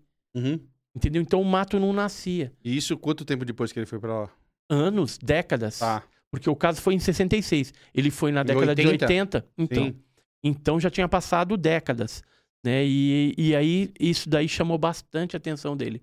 E tinha o decalque do corpo, onde eles estavam caídos. O que, que, você, que, que você sabe pela sua experiência da, da área 51? O que, que você acha da área 51? A famosa área Olha, 51? Olha, hoje existe a área 52, a área 53, né? Mas a 51 era uma base de segurança onde eles dizem, né, os pesquisadores norte-americanos lá, é, o próprio Bob Lazar, né, que lá eles testavam é, objetos resgatados. Esses objetos voadores não identificados resgatados. Então, o caso Roswell estaria Caso lá. Roswell. É, a gente teve informação de que Varginha foi enviado para lá. Hoje eu acho que não está mais esse material na área 51. Deve ter migrado para a área 52 e 53. É porque a 51 ficou muito Visada. visada, entendeu? Então, era uma área onde eles testavam também aeronaves secretas, aeronaves espiãs também. Então, toda a tecnologia é, Secreta. é, secreta, ou mesmo advinda de engenharia reversa dos OVNIs, né? E você pega lá o disco voador, desmonta e aí transforma em um disco voador terrestre, né? Para usar essa tecnologia é, é, em vantagem aos seus inimigos. Sim. No caso dos Estados Unidos, a Rússia, a China, né? Mas a gente não tem essa Então- tecnologia hoje ainda. tá? Olha, bem, a- pelo que a, a- gente sabe, né? Então, a- eu, eu penso, mas aí eu, eu, Uhum. eu não tenho provas disso, Lógico. mas eu penso que os drones que nós temos hoje, e uma parte da tecnologia é, do, do avião invisível, por exemplo, stealth, essas coisas todas, é, veio da engenharia reversa. Porque a sonda ufológica do passado, que faz todos aqueles movimentos, é exatamente o que o drone faz hoje. Então, provavelmente, eles conseguiram pegar algum desses objetos no passado, foram desenvolvendo e adaptaram alguma coisa que é o drone que nós temos modernizado hoje, fazendo o que ele faz. Talvez a tecnologia, parte dela ainda não foi dissecada, muitas coisas. Mas a- gente percebe que é, em algumas outras áreas da sociedade a gente evoluiu bastante. Na área médica, na área de comunicação, celular, computador, né? Então, tudo isso pode ter sido em função dessa engenharia reversa. Não estou afirmando aqui categoricamente que é isso, que eu não tenho prova disso, mas é uma suposição, é uma conjectura. O, o governo americano. Ô, Marcelo, solta o segundo vídeo pra mim, por favor. É, recentemente também ele assumiu, né? ah, é, que é, eles avistaram OVNIs que nem o governo brasileiro e que eles não conseguem explicar, né? Eh, Solta aí, Marcelo, por favor. sua tela. Autoridades do Pentágono, órgão de defesa americano, afirmam que as imagens foram gravadas por um navio militar. Os oficiais que estavam na embarcação ficaram surpresos e, eu imagino, com medo também com a cena. Disseram que os objetos eram parecidos com pirâmides voadoras, acredite. É possível ver um momento muito rápido no vídeo. O caso está entre as pesquisas em andamento do Pentágono e as imagens estavam em sigilo, mas foram divulgadas pelo próprio governo americano no ano passado. Apesar de o vídeo ter sido confirmado como real, não existe até agora qualquer confirmação de que os objetos sejam espaçonaves ou indícios de seres extras- extraterrestres em formato de triângulo, em formato de pirâmide. Valeu, Mar. Estamos todos tensos Quando, a partir de agora. quando você vê. Então, eh, essas- mesmo, mesmo porque é, eles não podem afirmar isso, é, senão eles vão tomar um monte de processo aí de pessoas que já tiveram interações com OVNIs. E, é, no caso, esses cidadãos americanos, eles pagam impostos por uma segurança nacional, né? Uma segurança das suas vidas, que, na verdade, em relação a OVNI não existe. Só que se eles afirmarem que OVNI existe, reconhecerem isso, é, essas pessoas que se sentirem lesadas podem entrar com processo e vão ganhar aí somas milionárias, né, com esses processos aí contra o governo, porque o governo não fez nada. Sim. Eu sabia e não fez nada. É, então, por isso que até hoje existe um impasse, né, do reconhecimento disso. Embora eu acho que a gente caminha para esse reconhecimento. É, com base em que que eu falo isso? Se a gente fizer uma leitura de contexto no que está sendo apresentado pela mídia atualmente, né, e se falando mais abertamente sobre isso, os governos também, o próprio Estados Unidos, a China, né, a Rússia, né, o Japão e todo mundo aí falando a respeito disso. Então, alguma coisa está em vias de acontecer. Então, mais alguns anos aí, eu acredito que a gente deve ter uma revelação de algum órgão ou de algum país, um órgão que eu falo, tipo NASA, né? Uhum. Vindo a público falando, olha, a vida extraterrestre existe, ponto. É, e não. aí a gente vai ter que se reposicionar, quebrar os paradigmas, né? Principalmente as religiões aí, Sim. e tocar a vida. Essa, não, essa postura que você tá falando, eu até acredito, porque se a gente parar pra pensar, essa semana, semana passada, teve isso que você tá falando. Você vê que, tipo assim, é, a primeira, a primeira vez na, na, na minha vida, eu escutei, tipo, o. é, uma, uma manchete, né, de, de autoridade americana falando que eles abateram um OVNI. A gente recebeu, todo mundo recebeu essas notícias. E aí, e foi semana passada, essa semana. Então, assim, você vê que agora, já antigamente era assim, ah, OVNI não existe, lá atrás. Ah, não. Agora depois assim, ah, apareceu os OVNIs. Agora eles já estão abatendo os OVNIs. Então, assim, para daqui a pouco entrar que nem você falar e assumir. É... Então, mas é, é, o que a gente tem que é, dividir aí e pensar é que OVNI não significa que é alienígena ou extraterrestre. Sim. Tá? É, então, o OVNI pode ser qualquer coisa. Pode ser uma nave alienígena, extraterrestre, mas também pode ser um drone espião, Sim. pode ser um fenômeno atmosférico astronômico desconhecido. Então, pode ser N coisas, é algo não identificado, até que alguém identifique. Exatamente. Então, é, é, dia 4 de fevereiro, teve aquele abate Do balão. dos Estados Unidos do balão chinês. E depois teve mais três abates, dia 10, 11 e 12 de fevereiro, é, sobre o Alasca, Estados Isso. Unidos, etc e tal. E agora estão falando de abate também na China, abate em outros lugares aí. É, isso eu entendo, assim, um, um OVNI ele pode ser abatido? Pode, porque se é uma tecnologia é, mecânica ali, física, ela está sujeito a ter alguma falha, alguma coisa, e de repente é, é difícil. Concordo. Já que, que se a gente for pensar, é, se é uma tecnologia mais avançada, pode ser algo mais difícil. É, pelo que a gente ouve falar de OVNI, faz movimento, sai daqui, não sei o quê Sim. e tal. Pra Então, fugir é- do, do míssil é um segundo. Rapidinho. Então, seria muito difícil acontecer, mas não improvável. O que pode ter ocorrido é, por ter essa enxurrada de abates é que, na verdade, poderiam ser balões mesmo. ou algum tipo de tecnologia espiã mesmo, um drone, o um balão espião. É, mas o que, de o alguma eu... forma isso é, ganha, vamos dizer assim, uma, uma explicação, né, mais plausível para a coisa.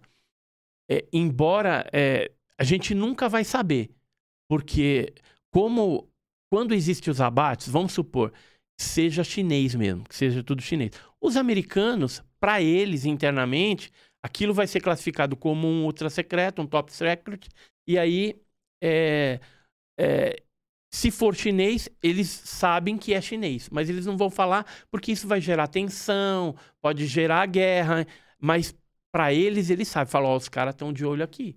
Temos que, né? Não, e eles também resguardar. vão pesquisar o que, o que, o que, que eles descobriram, essas Isso. coisas. E se for OVNI, piorou. piorou. Aí que eles não vão divulgar mesmo. Então, foi muito cômodo, é, depois de alguns dias dessa loucura toda, é, vir lá alguns presidente. representantes, o próprio presidente e, e outros representantes falar assim, olha, a gente bateu lá, mas não achamos nenhum destroço. Pô, Estados Unidos tem uma tecnologia que acha qualquer coisa. Acha uma agulha num palheiro. E não achou? É lógico que achou. Mas eles não vão divulgar isso publicamente. Se for OVNI, acabou, está encerrado o assunto, não vai se falar. Pode ver que agora não, não está se dando mais ibope. E, e há também uma possibilidade de toda essa história, essa divulgação ter sido algo proposital pelo próprio governo norte-americano em função de que o que, que aconteceu? A gente sempre tem que ler nas entrelinhas. Por que, que os Estados Unidos está fazendo isso agora se antes ele nunca tinha divulgado o abate de um OVNI? E já ocorreram vários. E o que, que aconteceu que foi é, passou batido da população?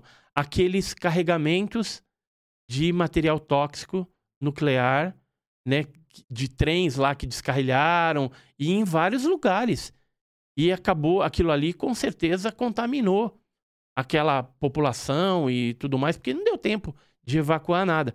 Será que isso não era algo proposital, algo arquitetado, e aí se inventam os OVNIs para se distrair a atenção das Pode pessoas? Ser. Entendeu? É uma, uma hipótese, né? Uma, uma conjectura aqui que a gente faz. Porque assim, a gente percebe que sempre quando tem algum circo ou alguma coisa na mídia, geralmente é distração porque alguma coisa está sendo votada, alguma coisa está acontecendo ah, e é que vai nisso.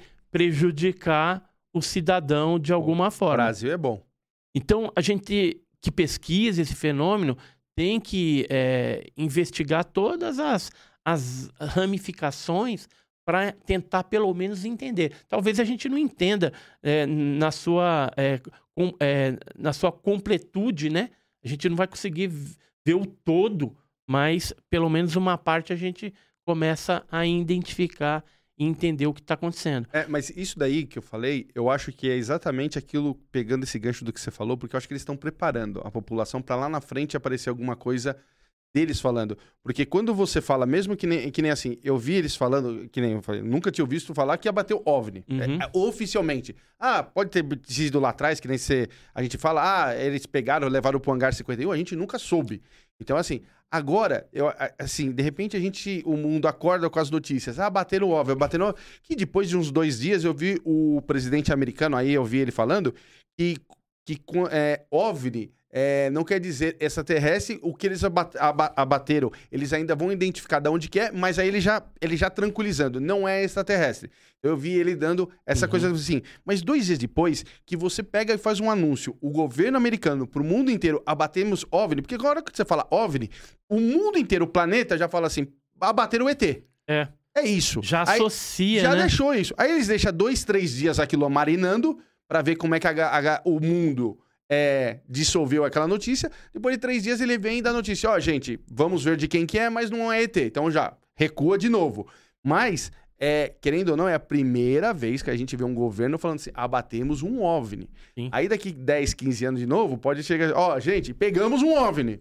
E agora, hum. ah, não, é o ET mesmo. Então, entendeu? Você acha que eles têm é, pela, pela sua experiência, pelo tudo que vocês você acha que eles têm é, extraterrestres lá, vivo ou morto, com certeza. Tanto naves como corpos de seres biológicos desconhecidos. De, de, por que, que você fala isso? De que, de que experiência sua? Porque existem vários casos né, no mundo todo em que os americanos estiveram envolvidos e recolheram isso, graças a alguns acordos que eles têm com algumas nações. O Brasil também não está fora disso. Já teve várias ocasiões em que os americanos se apropriaram desses materiais, ou de corpos ou de naves, que Entendi. caíram aqui. Que caíram aqui, que que acabaram né, se acidentando aqui, ou, ou acidentes, ou acidentes provocados, né? Uhum. Foram abatidos também pelo NORAD, por, por esse é, feixe de, de, de laser que eles utilizam, vão até utilizar futuramente na Guerra nas Estrelas, né? Que já existe isso, através de satélites. Então eles conseguem atingir um objeto em um determinado local do espaço que tivesse estiver adentrando ali, e aí eles sabem detectar, inclusive, com precisão, né, qual latitude, qual longitude que aquele negócio vai cair. Você viu que é, também recentemente, quando. É, é até pela parte dos militares mesmo, americanos, eles é, soltaram que no- na guerra do- da Ucrânia é, tinha OVNI ali. Você viu que eles captaram OVNIs na, na Ucrânia? Você viu isso? Então, tem muita coisa ali que foi fake, tá? Hum. Que as pessoas usavam, inclusive vídeos que já tinham sido publicados eh, na década de 90, nos anos 2000, que eram de outros lugares e que aí pessoas, espertalhões lá, eh, faziam uma edição e falava que era da, da guerra da Ucrânia. Mas isso daí era, era fake. Agora, é, é, pode aparecer OVNIs ali? Pode. É, tá cheio de guerra. drone ali também. Porque em outras guerras, na Primeira Guerra Mundial, Segunda Guerra Mundial, na Guerra do Golfo, a gente teve é, é, o aparecimento de alguns OVNIs. Ele- parece que eles, é, quando acontece um conflito, Eles vêm. é, eles vêm ali e ficam meio que observando. Então, eu não descarto essa possibilidade de um- dessa guerra aí também ter alguns OVNIs, mas a gente tem que dar um desconto que hoje tem muito drone e tem muita tecnologia espiã. Então, essa tecnologia adentrando lá de alguma forma, aparecendo, pode ser é, mal interpretada como um OVNI, como uma nave alienígena, e na verdade não é. É Sim. uma tecnologia de, de guerra, né? Uma arma, sei lá, espiã desses dois países ou até de outro país que está sondando ali também o que está acontecendo no conflito. Você viu aquela, aquela, aquela, aquela, aquela bola que apareceu do mar do Japão, que, o- que os japoneses não sabem de onde que é? Vi, então, é, na verdade aquilo ali é, um, é, um- é uma espécie de é, boia marítima que é muito utilizada e aquela ali deve ter se desprendido de algum lugar. E viu, existe na internet, você pode procurar lá, existem várias boias daquela lá, Mas o, governo, igualzinho. o japonês fala que não, não conhece aquilo, que não sabe É aquilo. porque não era do Japão. Deve ter vindo boiando pelo mar, né? Chegou Uhum. numa das praias ali de alguma outra nação. Entendi. né? E, e tem também algumas minas. A princípio eu até pensei que fosse uma mina É, mas é marítima. grandona, né? mas, é, mas as minas geralmente são menores. Menores. E aquela tava bem enferrujada e tal, mas depois a gente conseguiu localizar essas boias marítimas que enqua- encaixam perfeitamente aquela imagem. Então não, não tem nada a ver com, com OVNI, com nada disso. Tem uma história de OVNIs também, que, do governo americano, os OVNIs ficaram em, em cima da, da- das armas nucleares deles. Teve uma história dessa. Você conhece essa história? Conheço, inclusive, eu conheci um dos militares que trabalhou numa dessas bases, que é o Robert Salas. Hum. E a gente esteve na Argentina num, num evento, isso alguns anos atrás, e ele me contou que em, em 1967 eh, ele estava lá na base e 10 mísseis foram desativados por esses OVNIs que apareceram eh, nessa base, né? Então tinha várias bases nucleares norte-americanas que sofreram isso do- no período de 66 até 1983. Então tinha Ma Malmstrom, tinha várias bases, ali eu não lembro o nome das outras, que é, vez ou outra aparecia esses OVNIs, é, as populações, né, que tinha sempre povoado, cidade próxima via os OVNIs também, e os militares detectavam, chegaram até filmar. É, foi feita uma audiência é, com alguns desses militares que já estão na reserva, já estão aposentados, e um deles, inclusive, escreveu um livro contando esses casos, estava agora para fazer a segunda, a continuidade do livro, e esses quatro militares é, aposentados estavam pedindo para o governo abrir os arquivos, já que tinha passado o, o prazo regulamentar, porque eles sabiam que, inclusive, teve é, algumas ocasiões que os OVNIs foram filmados por esses militares. Um dos militares falou: Eu filmei, eu entreguei para o meu chefe, fulano de tal, tal, tal.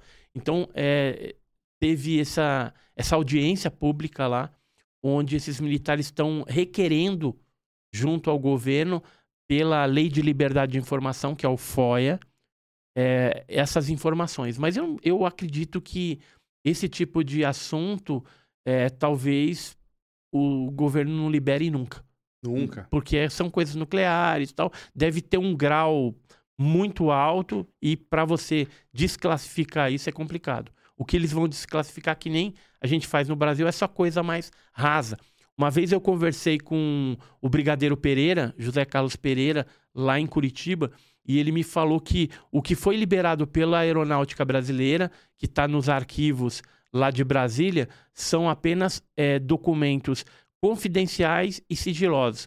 O que tinha de secreto e ultra secreto não foi liberado até hoje. Então, é, é, que é o mais consistente, Sim. né?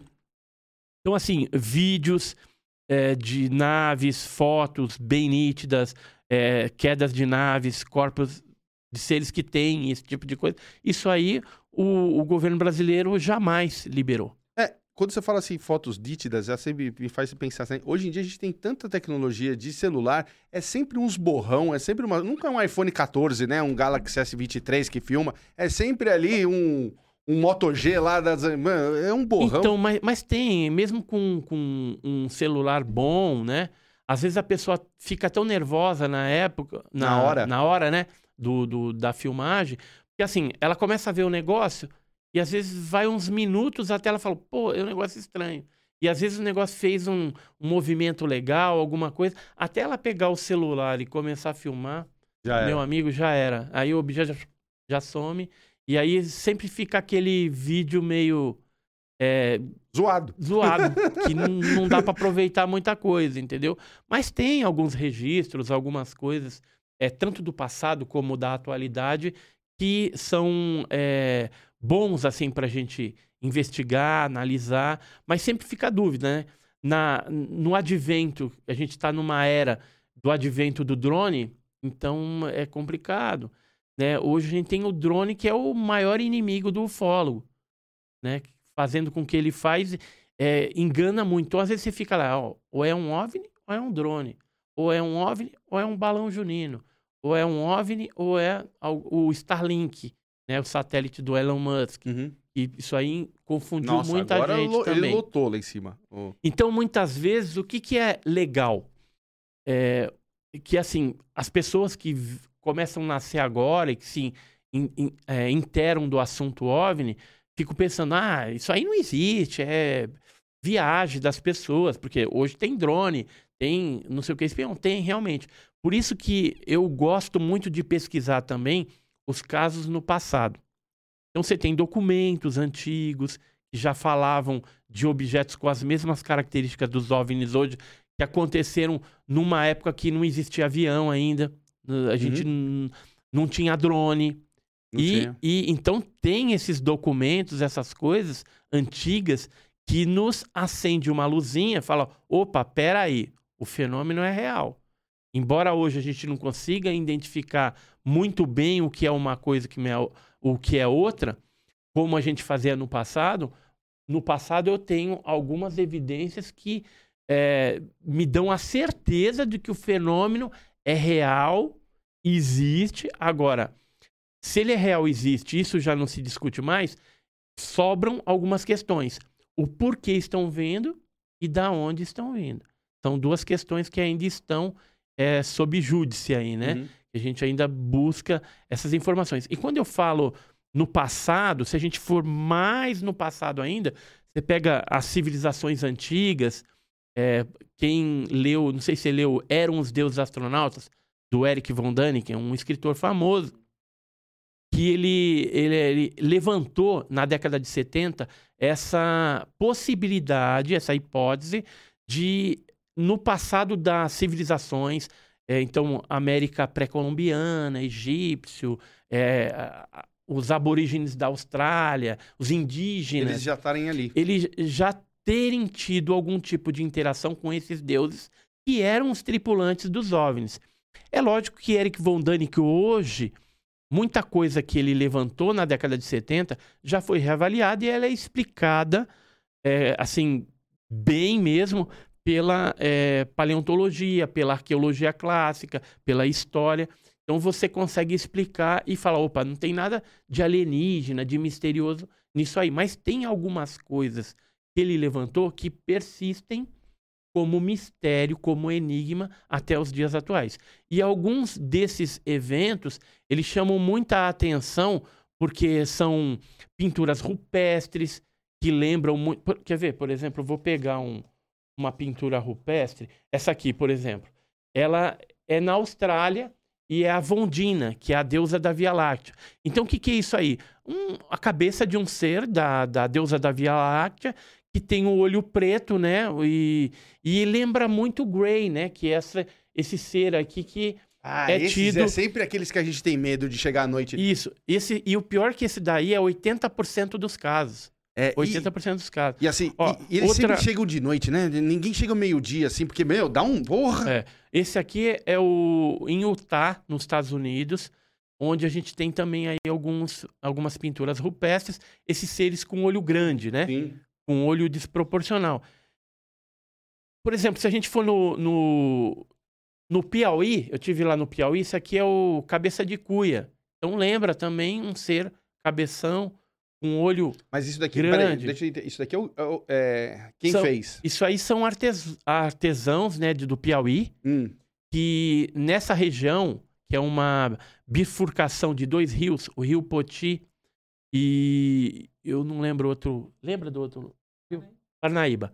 Rio Parnaíba com o rio Poti, eles se cruzam e lá é visto muitos seres e também objetos voadores não identificados. Aí o artesão fez baseado no que ele viu, é, isso? Aí tem toda uma lenda, né? A lenda que era um garoto que a mãe amaldiçoou e ele ficou Tá, cabeçudo e entendi. tal. Mas isso E aqui tem- é, um, é, um, é tipo um desenho, vamos colocar assim, que o cara fez, fala, ó, eu vi Isso. Viu isso e depois os, a- fez- os artesãos Tá. lá é, é, acabaram fazendo isso e virou um local turístico. Fica na, na zona norte ali de Teresina, no Piauí.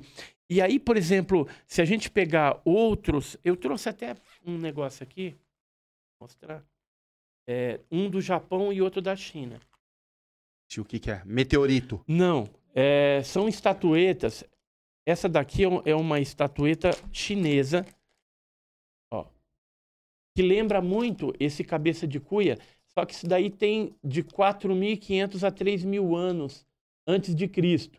E eram encontrados no, nos vales dos rios Liao e Dalian, no nordeste da China. Eles são também conhecidos é, principalmente né, por, por serem constituídos de é, meteoritos. Né? Então, meteoritos caíam lá, eles pegavam e, e construíam.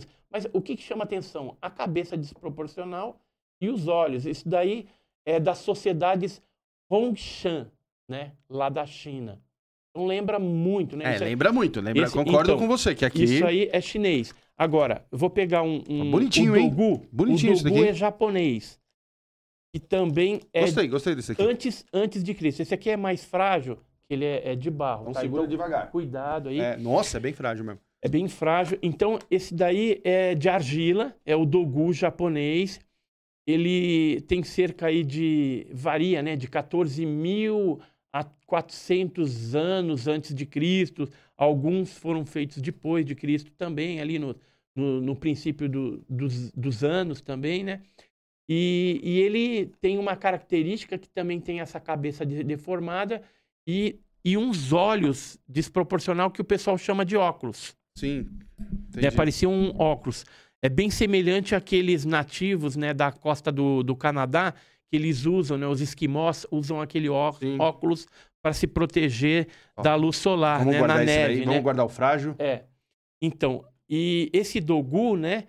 É, os japoneses mais antigos, que isso aqui é, é antes de Cristo, eles falavam que era uma roupa de guerra dos japoneses.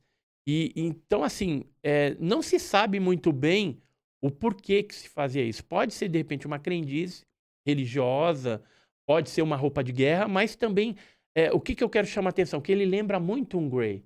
Né? Tanto, tanto essas esculturas antigas do Japão, como as chinesas também, esse Hongshan aí, lembra muito os seres que são 80% dos casos ufológicos no mundo. O que você conhece, o, o Edson, o que você conhece de, de história assim, de gente que teve o contato? Eu acho que imagino você já teve essas histórias, alguém já te contou que foi abduzido. Que histórias você tem de, de abdução e como você é... Mas como você, é, eu vou falar assim a pergunta, como você é, autentificou isso é, depois que você ouviu essa história?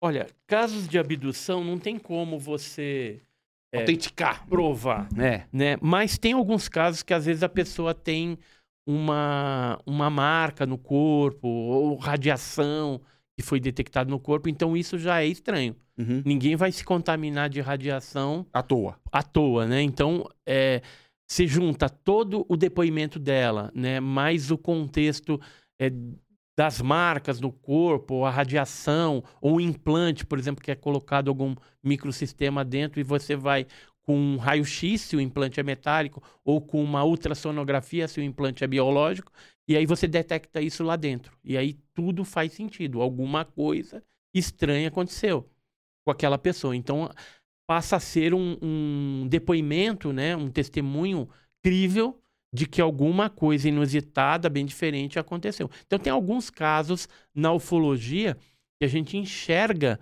como algo é, insólito que aconteceu com ela e verdadeiro. Agora, tem outros casos que você fica na dúvida. Às vezes a pessoa é, cria ali uma Sim. história é, ou passou por algum trauma é, um abuso sexual, por exemplo, e cria toda uma história para compensar aquele trauma psicológico que ela tem. Qual caso você lembra que você acreditou mesmo? Você escutou, Olha, o, você fala, o, o esse... caso, o caso Vilas Boas, que aconteceu em São Francisco de Sales, em Minas Gerais, em 57, eu acredito. O caso Antônio Nelson Tasca, que Como é aconteceu é... em Chapecó, Santa Catarina, em 83, eu também é, conheci ele pessoalmente. Eu acredito no, no caso dele. E tem vários, vários Como outros. Como é que foi esses casos dele? Por exemplo, o de, de 1983 que você conheceu. Então, o que, que, ele te contou e o porquê que você acredita? Ele era um, um advogado, né? Ele estava transitando com, com um carro e aí, de repente, ele foi abordado por um objeto. Ele desceu do carro e foi tracionado para dentro da nave através de um cone de luz sólida. Uma rampa de luz que... Uma luz de atuação. Que, Puxa. levou ele para dentro. Lá dentro ele é, teve frente a frente com uma, um ser que disse que era de um mundo, o mundo de Agali. Ela, ela mundo é, de Agali. Mundo de Agali. Hum. E como é que ele falava? E, e, ela chamava, ela disse que chamava Kabbalah. E aí ela, ela falou um monte de coisa, depois colocou uma espécie de tiara na cabeça dele e falou uma mensagem. E quando ele tirou aquela tiara, ele lembrava a mensagem embora seja uma mensagem, era uma mensagem para todos os povos da terra.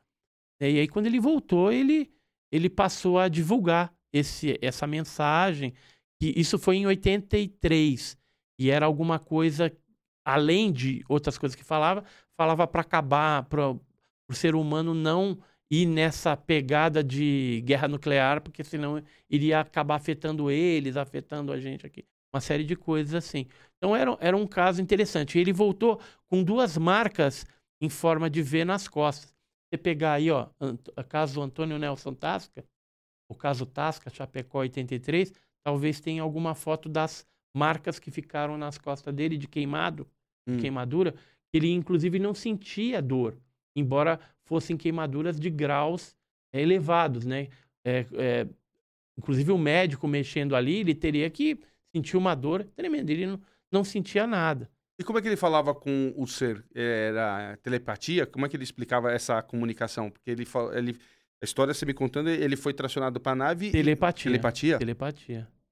Então, Entendi. assim, pensava em perguntar alguma coisa, já vinha a resposta. Geralmente, a comunicação ela é telepática na maioria dos casos. Em alguns casos, aí é verbal.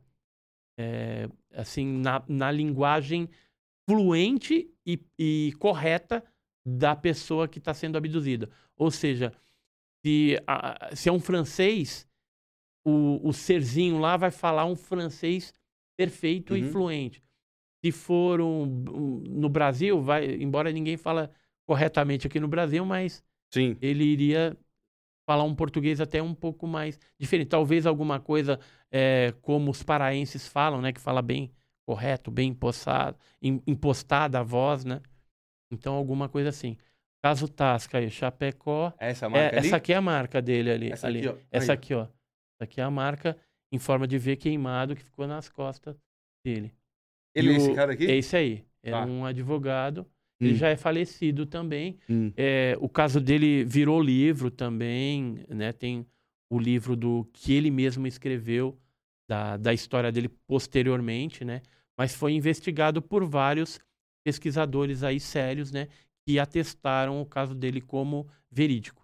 Sabe o que é legal falando com você? É lógico que você é um ufólogo, você é, conhece muito essa história, você todo dia tá, tá nessas histórias, mas é, pra, pra gente que não tem esse contato todo dia, diário, a gente quando fala de ufologia é muito mais fora do Brasil, né? E, e- e aqui conversando com você, a gente vê como tem tantos casos no Brasil que a gente nem conhecia. Sim, tem muita coisa. E a ideia que eu pretendo assim deixar como legado futuramente é fazer um museu para a gente eh, ter esse local e, e fazer uma, conhecimento. uma eh, referência aos casos principais do Brasil e também outros do mundo e também eh, reverenciar alguns ufólogos que já morreram, os pioneiros que fizeram toda essa pesquisa, todo esse trabalho de investigação e que às vezes esse trabalho está perdido. Uhum. Né? Então, eu, eu- nesses 42 anos, eu tenho eh, juntado muita coisa, né? De evidência também, fragmento, pelo de chupacabra, um monte de coisa.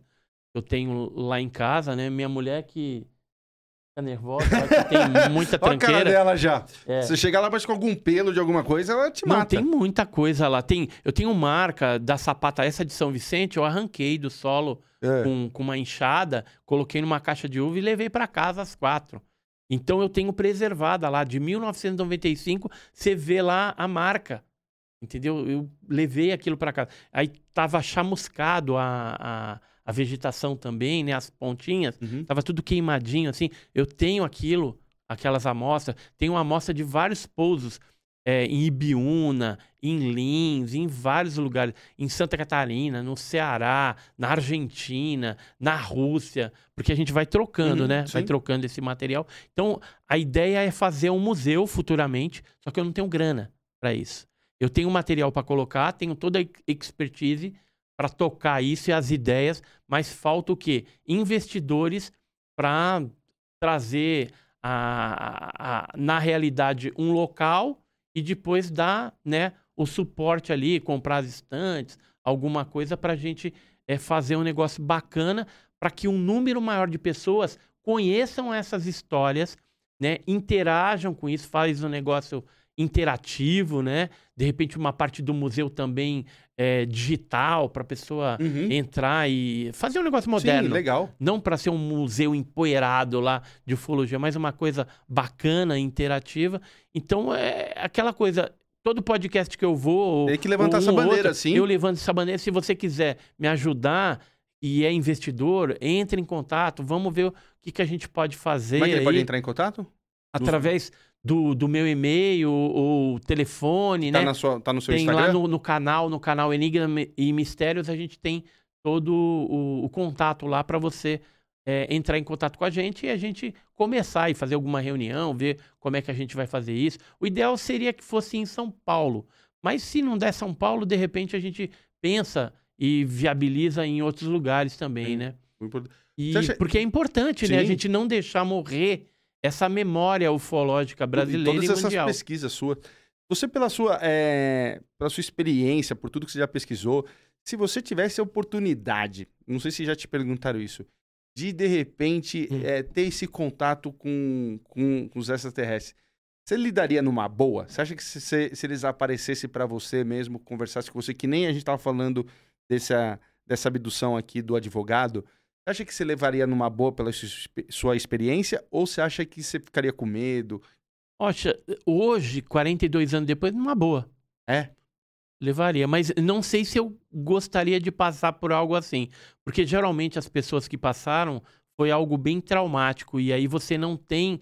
Mas elas também não é, conhecia. Você já tem o conhecimento. Sim, mas só que você não tem o controle da situação. Geralmente quem controla são eles. É.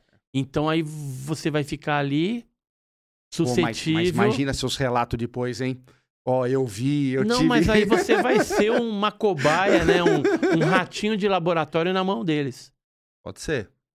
Pode Entendeu? ser. E aí, você gostaria de passar por uma situação Ah, assim? mas eu, eu- eu posso falar É pra você? assim, se eu, tiver que passar, aí a gente passa. Pô, a gente passa entendeu? tanta coisa aqui no Brasil, mas eu É. vou falar uma coisa pra você também. Eu acho que às vezes também a gente fica nessa ideia assim, ah, vai ser um ratinho de, de laboratório. Pô, se a gente pegar, que nem você com a sua experiência das histórias que você tá, ah, desde 50 e tralalá, já teve co- coisa de... Pô, os testes acho que eles já fizeram. Eu acho que agora, se. se- eu acho que, tipo, que nem a gente evolui, eles, eles também já. Ó, vocês a gente já conhece de cabo a rabo. Se eu te trouxe pra cá, é pra gente bater um papo, porque o resto eu já sei como é que é, já sei que você tem sangue, já, porque, pô, a gente não tinha nem mal avião, os caras já estavam aqui.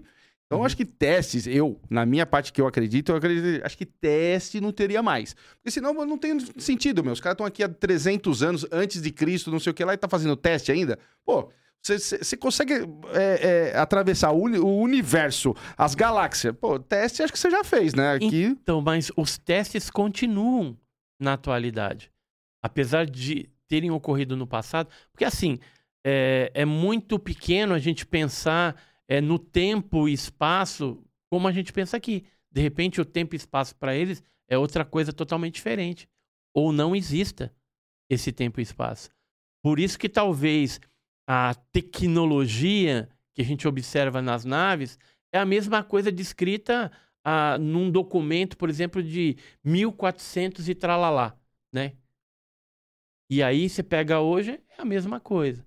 Porque não, não, não é que não evoluiu, é porque a, a, a noção deles de tempo e espaço é totalmente diferente da Sim, gente. sim. Eu vou fazer umas perguntas que mandaram pra você. Uhum. O pessoal aqui tá querendo saber como você tem grande conhecimento. Peraí. Você me mandou pra, por onde? Peraí. Não, se você. Faz aí, Mar, manda daí, porque aqui é aquela coisa lá do. Eu já ir guardando isso aqui. Edson, algumas perguntas aqui que chegaram, bem legais. Uhum. É, pelos relatos que existem, existe quantas raças hoje de extraterrestres? Ô, pergunta boa. É. Se- Será que a gente tem noção disso? Nenhuma raça. Nenhuma? Não, eu vou explicar, vou Hum. explicar.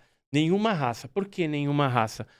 Para existir uma raça, teria que algum órgão ou algum país viajar para um determinado planeta e lá identificar uma espécie, catalogar e divulgar isso oficialmente para o mundo. Então, até hoje, isso não aconteceu. Então, eu não posso falar nem de raça e nem de espécie.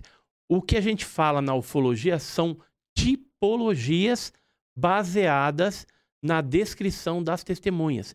Então você tem o tipo alfa, que é parecido àquele cabeçudo de olho preto, tem o tipo beta, que é parecido mais com o ser humano, variando em estatura, e tem o gama, que são seres bizarros.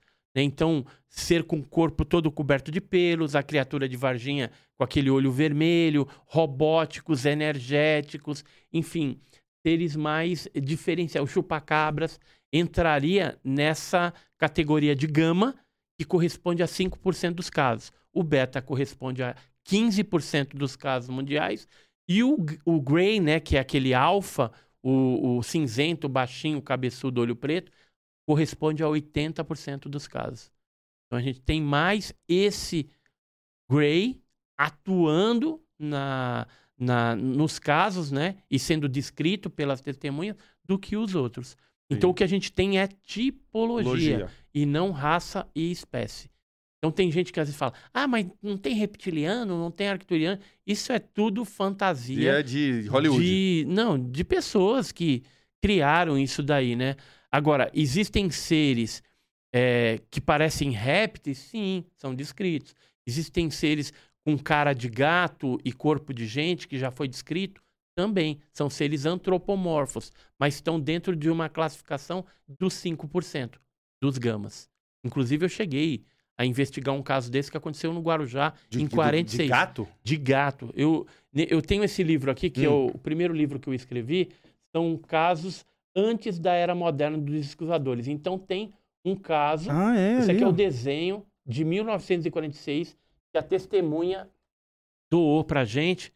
E ele viu do lado do, do cassino, né? O antigo cassino, hoje não existe, lá no Guarujá, em 46. Ou seja, antes da era moderna dos discos voadores, quer dizer, antes de 47. Antes do caso clássico do Kenneth Arnold, né? E o interessante desse caso é que, num primeiro momento, quando ele me contou, eu deixei na prateleira, guardadinho, porque era uma coisa muito bizarra. Só que o fato de ser algo bizarro não significa que não seja verdade. Às vezes, algo bizarro e totalmente diferente pode ser a realidade, e algo que é o óbvio é um fake. E aí, como que eu descobri que isso aqui era verdade, né? Depois de alguns anos, é, eu fiquei sabendo que teve um caso que tinha acontecido em, em Santa Isabel, é, em- na Argentina, em 72. E aí, esse caso, ele fala... Santa Isabel, na Argentina, em 72. E aí, esse, esse caso era um ser, também com cara de gato e corpo de gente. Aí eu entrei em contato com outros pesquisadores no Brasil, que a gente tinha, naquela época, um, um contato bem grande com esse pessoal. Muitos já morreram, infelizmente, atualmente. E aí eu perguntei: por acaso vocês sabem ou pesquisaram algum caso em que a tipologia é corpo de gente cara de gato? Aí começou a vir, né? Veio o caso de Poranga, de 96, caso em Itajubá, Minas Gerais, em 67, dois casos nos Estados Unidos em 1990. E aí eu vi que se tratava realmente de uma tipologia real. Porque pessoas diferentes, em anos diferentes, em países diferentes e localidades diferentes, tinham relatado a mesma tipologia. E, além disso, se você for pesquisar eh, os deuses egípcios, você vai encontrar Bastet, que é corpo de, de mulher e cara de gato. Você tem a Sekhmet, que é cara de leão e corpo de gente. Será que isso é só mitologia ou será que os os egípcios tiveram algum contato com essa tipologia e isso ficou é, endeusado ali na, na, na religião deles, na cultura egípcia? Então é algo a se pensar. Em outras culturas também nórdicas, eu encontrei também seres antropomorfos, com cara de urso, com cara de felino também e corpo de gente. Então, será que teria uma associação ou não? Será que também não é os Thundercats? Que a gente depois foi saber. Então, Não lembra? então. Então. agora a gente já tá feliz porque parece que existe. É, então, será que o Thundercats Pô, não não foi baseado será que não numa é o Lion? tipologia? Exato. Então, então. Próxima. Tem uma aqui que é bem legal. Edson, você acredita que aquele caso do avião da Malásia que desapareceu pode ter sido abduzido? Não, aquilo é fake. Aquilo foi uma montagem, um fake. Mas o que, que foi montagem? É porque assim, tenho um avião da Malásia e depois encontraram os destroços, tá? Mas, é, Ah, um, mas um um cara, um cara fez um aviãozinho indo assim, aí aparece uma luz Ah, e tá. engole o Ah, avião tem isso. e o avião desaparece, entendeu? Ah. Aquilo lá é fake, é uma montagem feita com um programa digital. Mas o que, que você acha desse avião que, tipo assim, acharam uns pedaços e mais. Ah, Não dá pra saber. Nu- mas assim, que nunca que- mais, meu, apareceu? Então, se achassem a caixa preta, pelo menos, Nem aí isso. terem- não acharam. Então, acharam só os destroços, né? É, Alguma, pois uma é. parte que foi chegando numa outra ilha lá. Se eu tal. não me engano, eu acho que também não achou ninguém, né? Tipo, nem, nem corpo. Eu acho que nunca acharam. Eu acho que. É, Destroços porque- eu lembro. Mas é, eu então, é. mas corpo já tinha passado também bastante tempo. Sim, ok, mas vamos supor assim, dois dias, três dias, tipo, é, sumiu. É, não Realmente, achou, é uma não achou, história. E, e, e, num- numa época que a gente já tinha uma tecnologia que avião não subia mais. É, a gente não tá falando. A gente tá falando. Quando que é isso da Malásia? 2000 e. É, 2010, por aí. por aí, Por né? aí. É. Outra. Então, mas é, acidentes ocorrem, né? Sim, mas esse, esse é um. É que nem o caso do. Triângulo das Bermudas. Não. não, esse também é desde quando a É, gente nasceu. então, ali. tem um monte de coisa que é estranha. É, ali. é. Mas o que assim, que, tem de estranho ali que você sabe ali? Não, assim, tem, tem algumas áreas no planeta Uhum. que é, tem um, uma intervenção eletromagnética muito grande. Que até os aviões evitam, né? De Sim. passar por ali. E o Triângulo das Bermudas é uma É um- dessa área, né? Então tem sumiço de pessoas, de embarcações e a tripulação, é, aviões. Então é, é complicado. Pode ser, um, que nem o pessoal fala, um portal. É, aí é conjectura, é hipótese. Pode ser. Mas é, aquela esquadrilha é, famosa, né, que tinha sumido do Forte Lauderdale, né, o, acho que é a esquadrilha 19, negócio assim, ela foi descoberta já no mar de Sargasso. Acharam o navio. Então eles se perderam e acabaram caindo no, no mar. E morreram, né? Morreram afogados. Sim. Então não foi nenhum descovador, nada que levou os caras, nem foi pra, pra outra dimensão, nada disso. Mas tem uns casos ali que é suspeito, que é estranho. E OVNI é visto geralmente nessas regiões aí onde tem interferência eletromagnética. Outro. Tem uma aqui que é bem legal, assim, e não sei se é, se é assim a ideia. O ET Bilu existe? Ah, não, mas aí vocês estão. Aí, Aí tem que perguntar aí pro Urandi lá, É, né? aí vocês estão. Aí vocês estão de brincadeira. É. É, O ET Bilu. Isso daí é coisa dele, isso daí é coisa do, do Marcelo, É, certeza. tem gente que acredita, tem gente que não acredita. Né? O- Tem gente que acredita, tem gente que não acredita. Eu não acredito. Não, pelo menos ele mandou um- uma, uma mensagem boa, né? Busquem conhecimento. Pá, tá ótima a mensagem. Tem mais uma aqui só pra gente finalizar as perguntas. Edson, você já viu alguma foto ou vídeo te, te impressionou de alguma forma que você crê que não era real ou que era real? Exatamente? É que os vídeos que, a gente- que eu, pelo menos, eu, da minha parte, não é aqueles de 1970? Não, eu já vi vídeo mais recente, assim, e da década de 70. Teve alguns que eu vi também que eh, você fica pensativo. É, fotos também tem, tem algumas. Tem fotos que eu mesmo bati também, que foi. O- objeto ficou bem nítido. né? Não é um negócio é, borrado, nada. Por exemplo, em São Bernardo do Campo, quando eu estava trabalhando no Banco do Brasil, voltando do almoço, eu vi um negócio, tirei uma foto com um iPhone 5. Olha que essa eu tenho- foto. será que eu tenho a foto aqui? Se eu tiver a Pô, foto, aí eu mostro. ah, Só porque eu falei que não tinha uma foto boa, a gente vai ter, hein? Deixa eu ver se tá aqui, né? Se tiver aqui, já te mostro ela. E, e teve uma outra foto também que a gente tirou lá na Ilha de Páscoa. Ela tava lá comigo, tudo. Você viu? Também? Sério? Olha. Vou achar aqui. Se tiver aqui. Olha, eu vou falar uma coisa Olha, pra vocês. Tá aqui, hein? Tá, essa aqui foi em São Bernardo e essa daqui na Ilha de Páscoa. Essa foto é sua? Eu tirei. Caraca, essa é nítida. Ó, isso aqui foi, isso aqui foi na década de 70 em Santo André, tirada por um PM na época. Essa é a Era mesma um dessa? piscão. Peraí, peraí, peraí. Ô, Não, não. Essa, Essa- daí foi na Ilha de Páscoa, dois anos depois. Aquela ali foi no dia mas 2. foi você também essa daqui? Essa Oi? foi você que bateu? Porque essa foi você, certo? Eu que bati. Não, e essa? o também. mesmo, mesmo celular. Tá. O mesmo celular. Um iPhone 5S. E essa daqui, é, o objeto ele fez um movimento de L assim e subiu. Depois. Foi Ah, mesmo então, muito eu rápido. eu, eu ia te fazer essa pergunta. Isso aqui não é um balão? Às vezes alguém que podia falar, pensar assim, ah, isso daqui não é um balão. Aí você tá falando, ele Não, fez uma forma... muito rápido. Ele- Ele, ele, tava, ele, ele fez assim, depois Ah. ele voltou, né? E depois ele fez o L assim e subiu. Entendi. Isso ali no Jardim do Mar, em São Bernardo do Campo. Isso na volta. Eu consegui bater uma foto. E aí, na foto, que é essa grande aí que você tá vendo, você tá vendo que tem um pedaço do poste, ali, aquela. Isso. Um pedaço do poste e da, do arbusto, porque tem o, o Parque Lazuri ali. Então eu falei assim: eu vou pegar o objeto para mostrar o tamanho e ter um ponto de referência, né? Sim, sim. né? Porque eh, geralmente o pessoal fotografa e não tem ponto de referência nenhum, aí fica difícil para analisar. Então eu fiz isso. Quando aí eu fui puxar assim a telinha do celular para pegar o zoom do objeto, Já era. o objeto assim, eu não consegui tirar a segunda foto.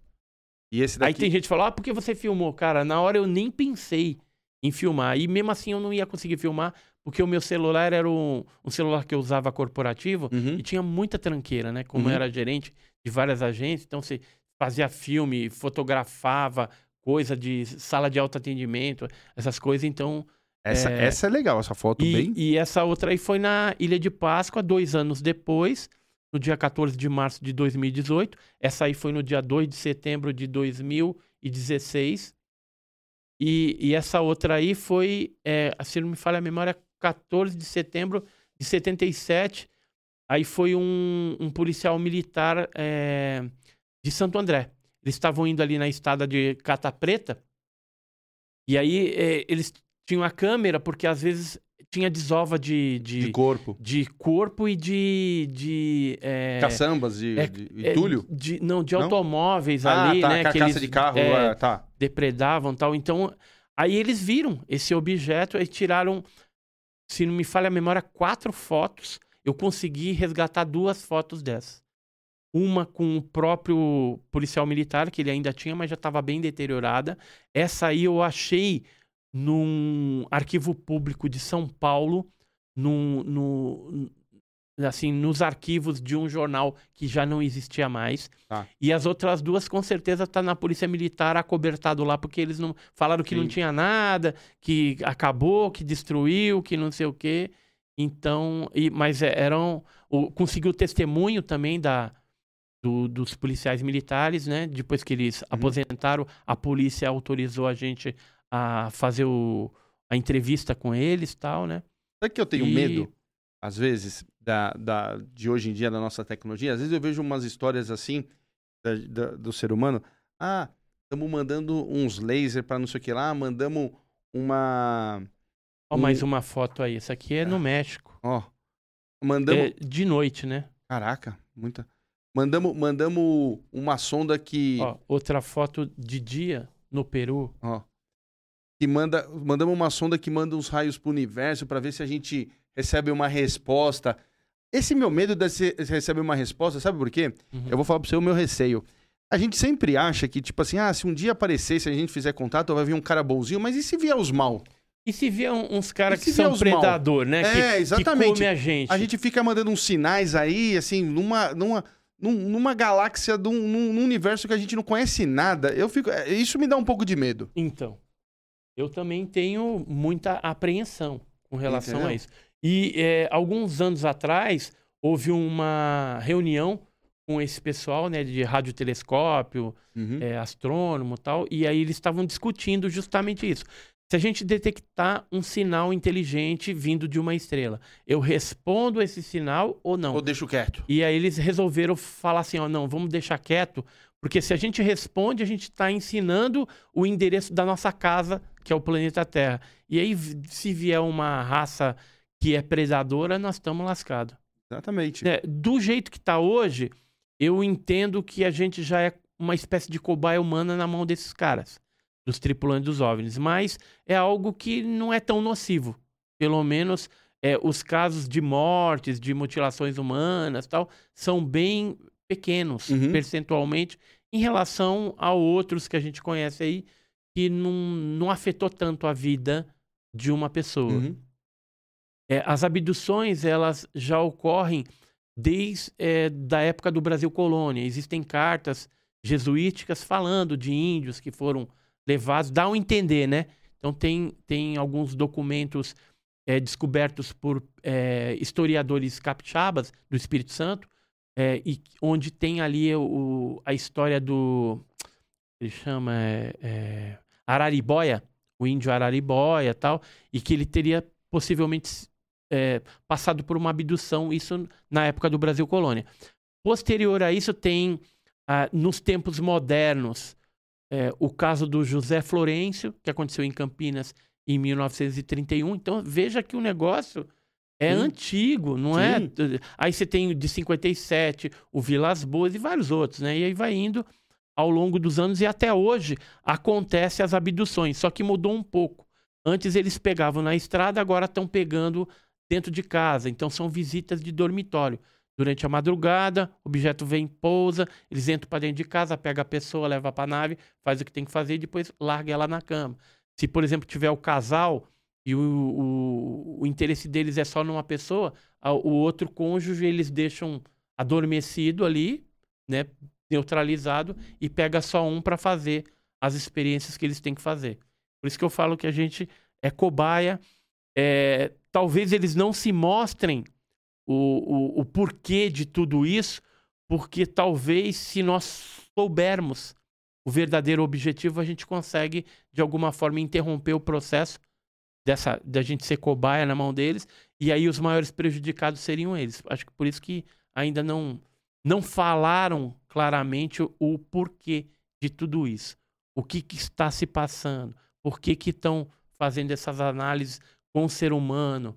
É, vez ou outra pegam animais também, pegam vegetais, é, visitam as nossas áreas minerais. Talvez eles precisam também de algum tipo de minério, minério.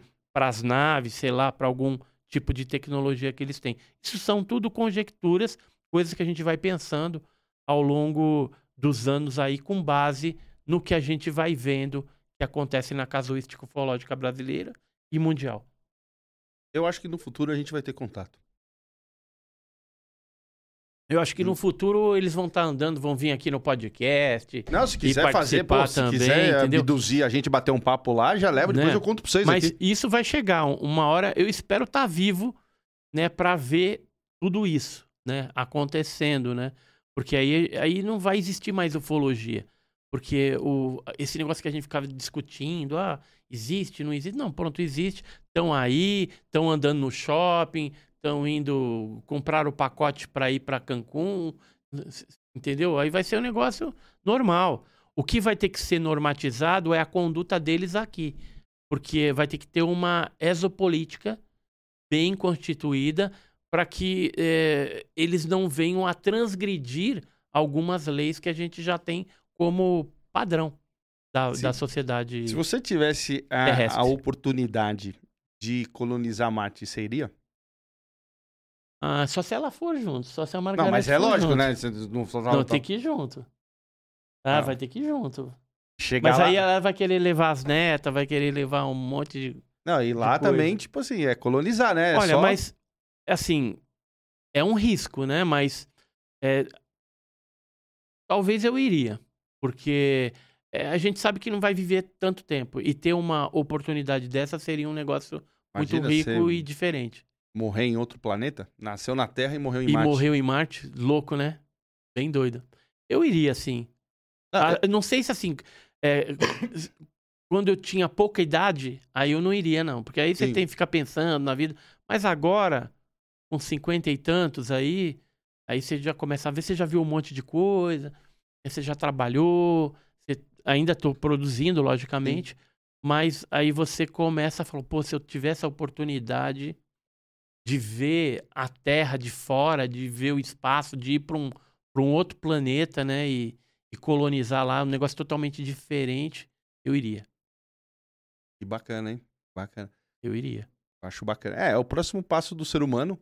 A galera vai colonizar. Os primeiros que chegar ali vai ter muito trabalho. Tem nada, hein? Tem nada. É... E- então, eu acho que eles vão preparar lá e depois aí eles destroem aqui, entendeu? Aí faz uma guerra nuclear aqui, regaça todo mundo, entendeu? Para diminuir a população. Não, acho que não vai. E aí ficam vivendo lá. Aí a hora que aqui recompor de novo, aí volta pra cá. Não, é. é o- Não, acho que o- não vai ser o- assim. o- os poderosos, eles pensam assim. Mas a gente pensar também que cada passa, o, o- passa vai passando as décadas, vai evoluindo um pouquinho, mas vai evoluindo. Acho que acho que é isso. Acho que o caminho é esse, porque eu acho que também a Terra é muito frágil por hoje qualquer coisa de repente a gente pega que nem um, um- o- os dinossauros, vem ali um meteorito gigantesco, acaba com a vida aqui. Sim. Entendeu? Então eu acho que eu acho que Não, o ser se, humano o- se o- cair um, um- um- um meteoro gigante aqui, é- É, eu, eu, acho, eu acho que o. Causa um estrago o grande. o- eu acho que os terrestres, eles já vão ser multiplanetas. É o futuro. Entendeu? Eu acho que o futuro, cada vez melhor naves, essa já vai ser multiplaneta. Então já vai ser Terra, Marte.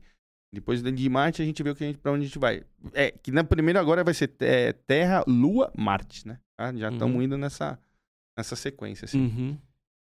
Bom, queria muito te agradecer. Obrigado pelo seu papo. Foi um papo assim para mim. Olha, eu vou falar para você, se a gente deixar aqui, a gente vai até sábado de manhã. Ela não ia gostar, uhum. mas é, queria que você deixasse seus contatos para todo mundo, é, para o pessoal que tem interesse de às vezes te procurar para fazer o museu. Se Deus quiser, sempre levante essa bandeira, que é muito legal. Então, é, eu tenho um canal no YouTube, né, que é o Enigmas e Mistérios. Então, se você não conhece, entra lá, tem mais de 600 vídeos já lá postados, material de qualidade é, sobre ufologia. Temos a revista também, que é a OVNI Pesquisa, né, é, no endereço www.ovnipesquisa.com.br. Então, também é, é um, um corpo consultivo de cientistas, tem militares, tem professores, tem ufólogos, tem de tudo aqui, né? E a gente procura sempre fazer é, matérias com metodologia científica, coisa séria, não para enganar, iludir as pessoas, né? Porque às vezes o pessoal publica qualquer coisa por aí as pessoas ficam acreditando numa ilusão, como se fosse uma verdade, e na verdade é, é uma mentira ali, né? Camuflada. E a gente tem esse compromisso com a verdade. Além disso, nós temos uma lojinha também, que é a Loja Misteriosa, www.loja misteriosa, onde a gente tem camiseta de casos clássicos. Noite oficial dos OVNIs, a gente tem uma Olha, que legal. mó bacana, tal. Então, tem um chaveirinhos, alguma? Tem, tem, tem caneca? tem caneca, tem boné, tem um monte de coisa lá. Entra lá que você é vai loja? gostar. É loja misteriosa, www.lojamisteriosa.com.br. Tá. Tá, então, é Instagram também, siga a gente no Instagram, no Enigmas e Mistérios, e tem o meu pessoal também. Se você me seguir lá, eu, eu te sigo também. Qual que é né? o seu pessoal? O meu é Edson Boaventura. Edson Boaventura. Edson Boaventura. É, e o do Enigmas e Mistérios é Enigmas e Mistérios GUG. GUG, que é o Grupo Ufológico do Guarujá. Ah. Tá, então, mas entra lá, segue a gente e é isso aí. Queria agradecer também o Alan pelo bate-papo aqui, o, o, Marcelo, que ficou ali nos bastidores também. Tem uma revista aqui para você também, Marcelo. É por isso que ele trabalhou hoje, porque e, ele tem presente. E é isso aí. Obrigado, queria muito te agradecer mesmo. É um papo muito bacana. Eu acho, eu gosto, eu vou falar, eu pessoalmente eu gosto desse papo, eu gosto de espaço, eu gosto de eu gosto muito dessas coisas. Eu acho esse papo bem legal. Parabéns pelo seu trabalho. É, a gente tem que é, apoiar pessoas como você no Brasil, que aqui é tão difícil as coisas. Eu sei como aqui é duro, principalmente, que eu falei, não é um trabalho que você encontra em cada esquina. Então, obrigado pelo seu trabalho, obrigado por tudo, por trazer isso aqui pra gente. Demais. E você aí do outro lado, que estava aqui até agora assistindo, que nem eu falei no começo, por favor, compartilha esse vídeo, manda para os amigos, manda para a família, faz esse vídeo chegar no maior número de pessoas, porque hoje a gente bateu esse papo aqui maravilhoso aqui com o Edson. Então, por favor, compartilha, dá o joinha para a gente, que ajuda muita gente, fortalece muito o nosso trabalho. Obrigado, valeu, bom final de semana, até semana que vem.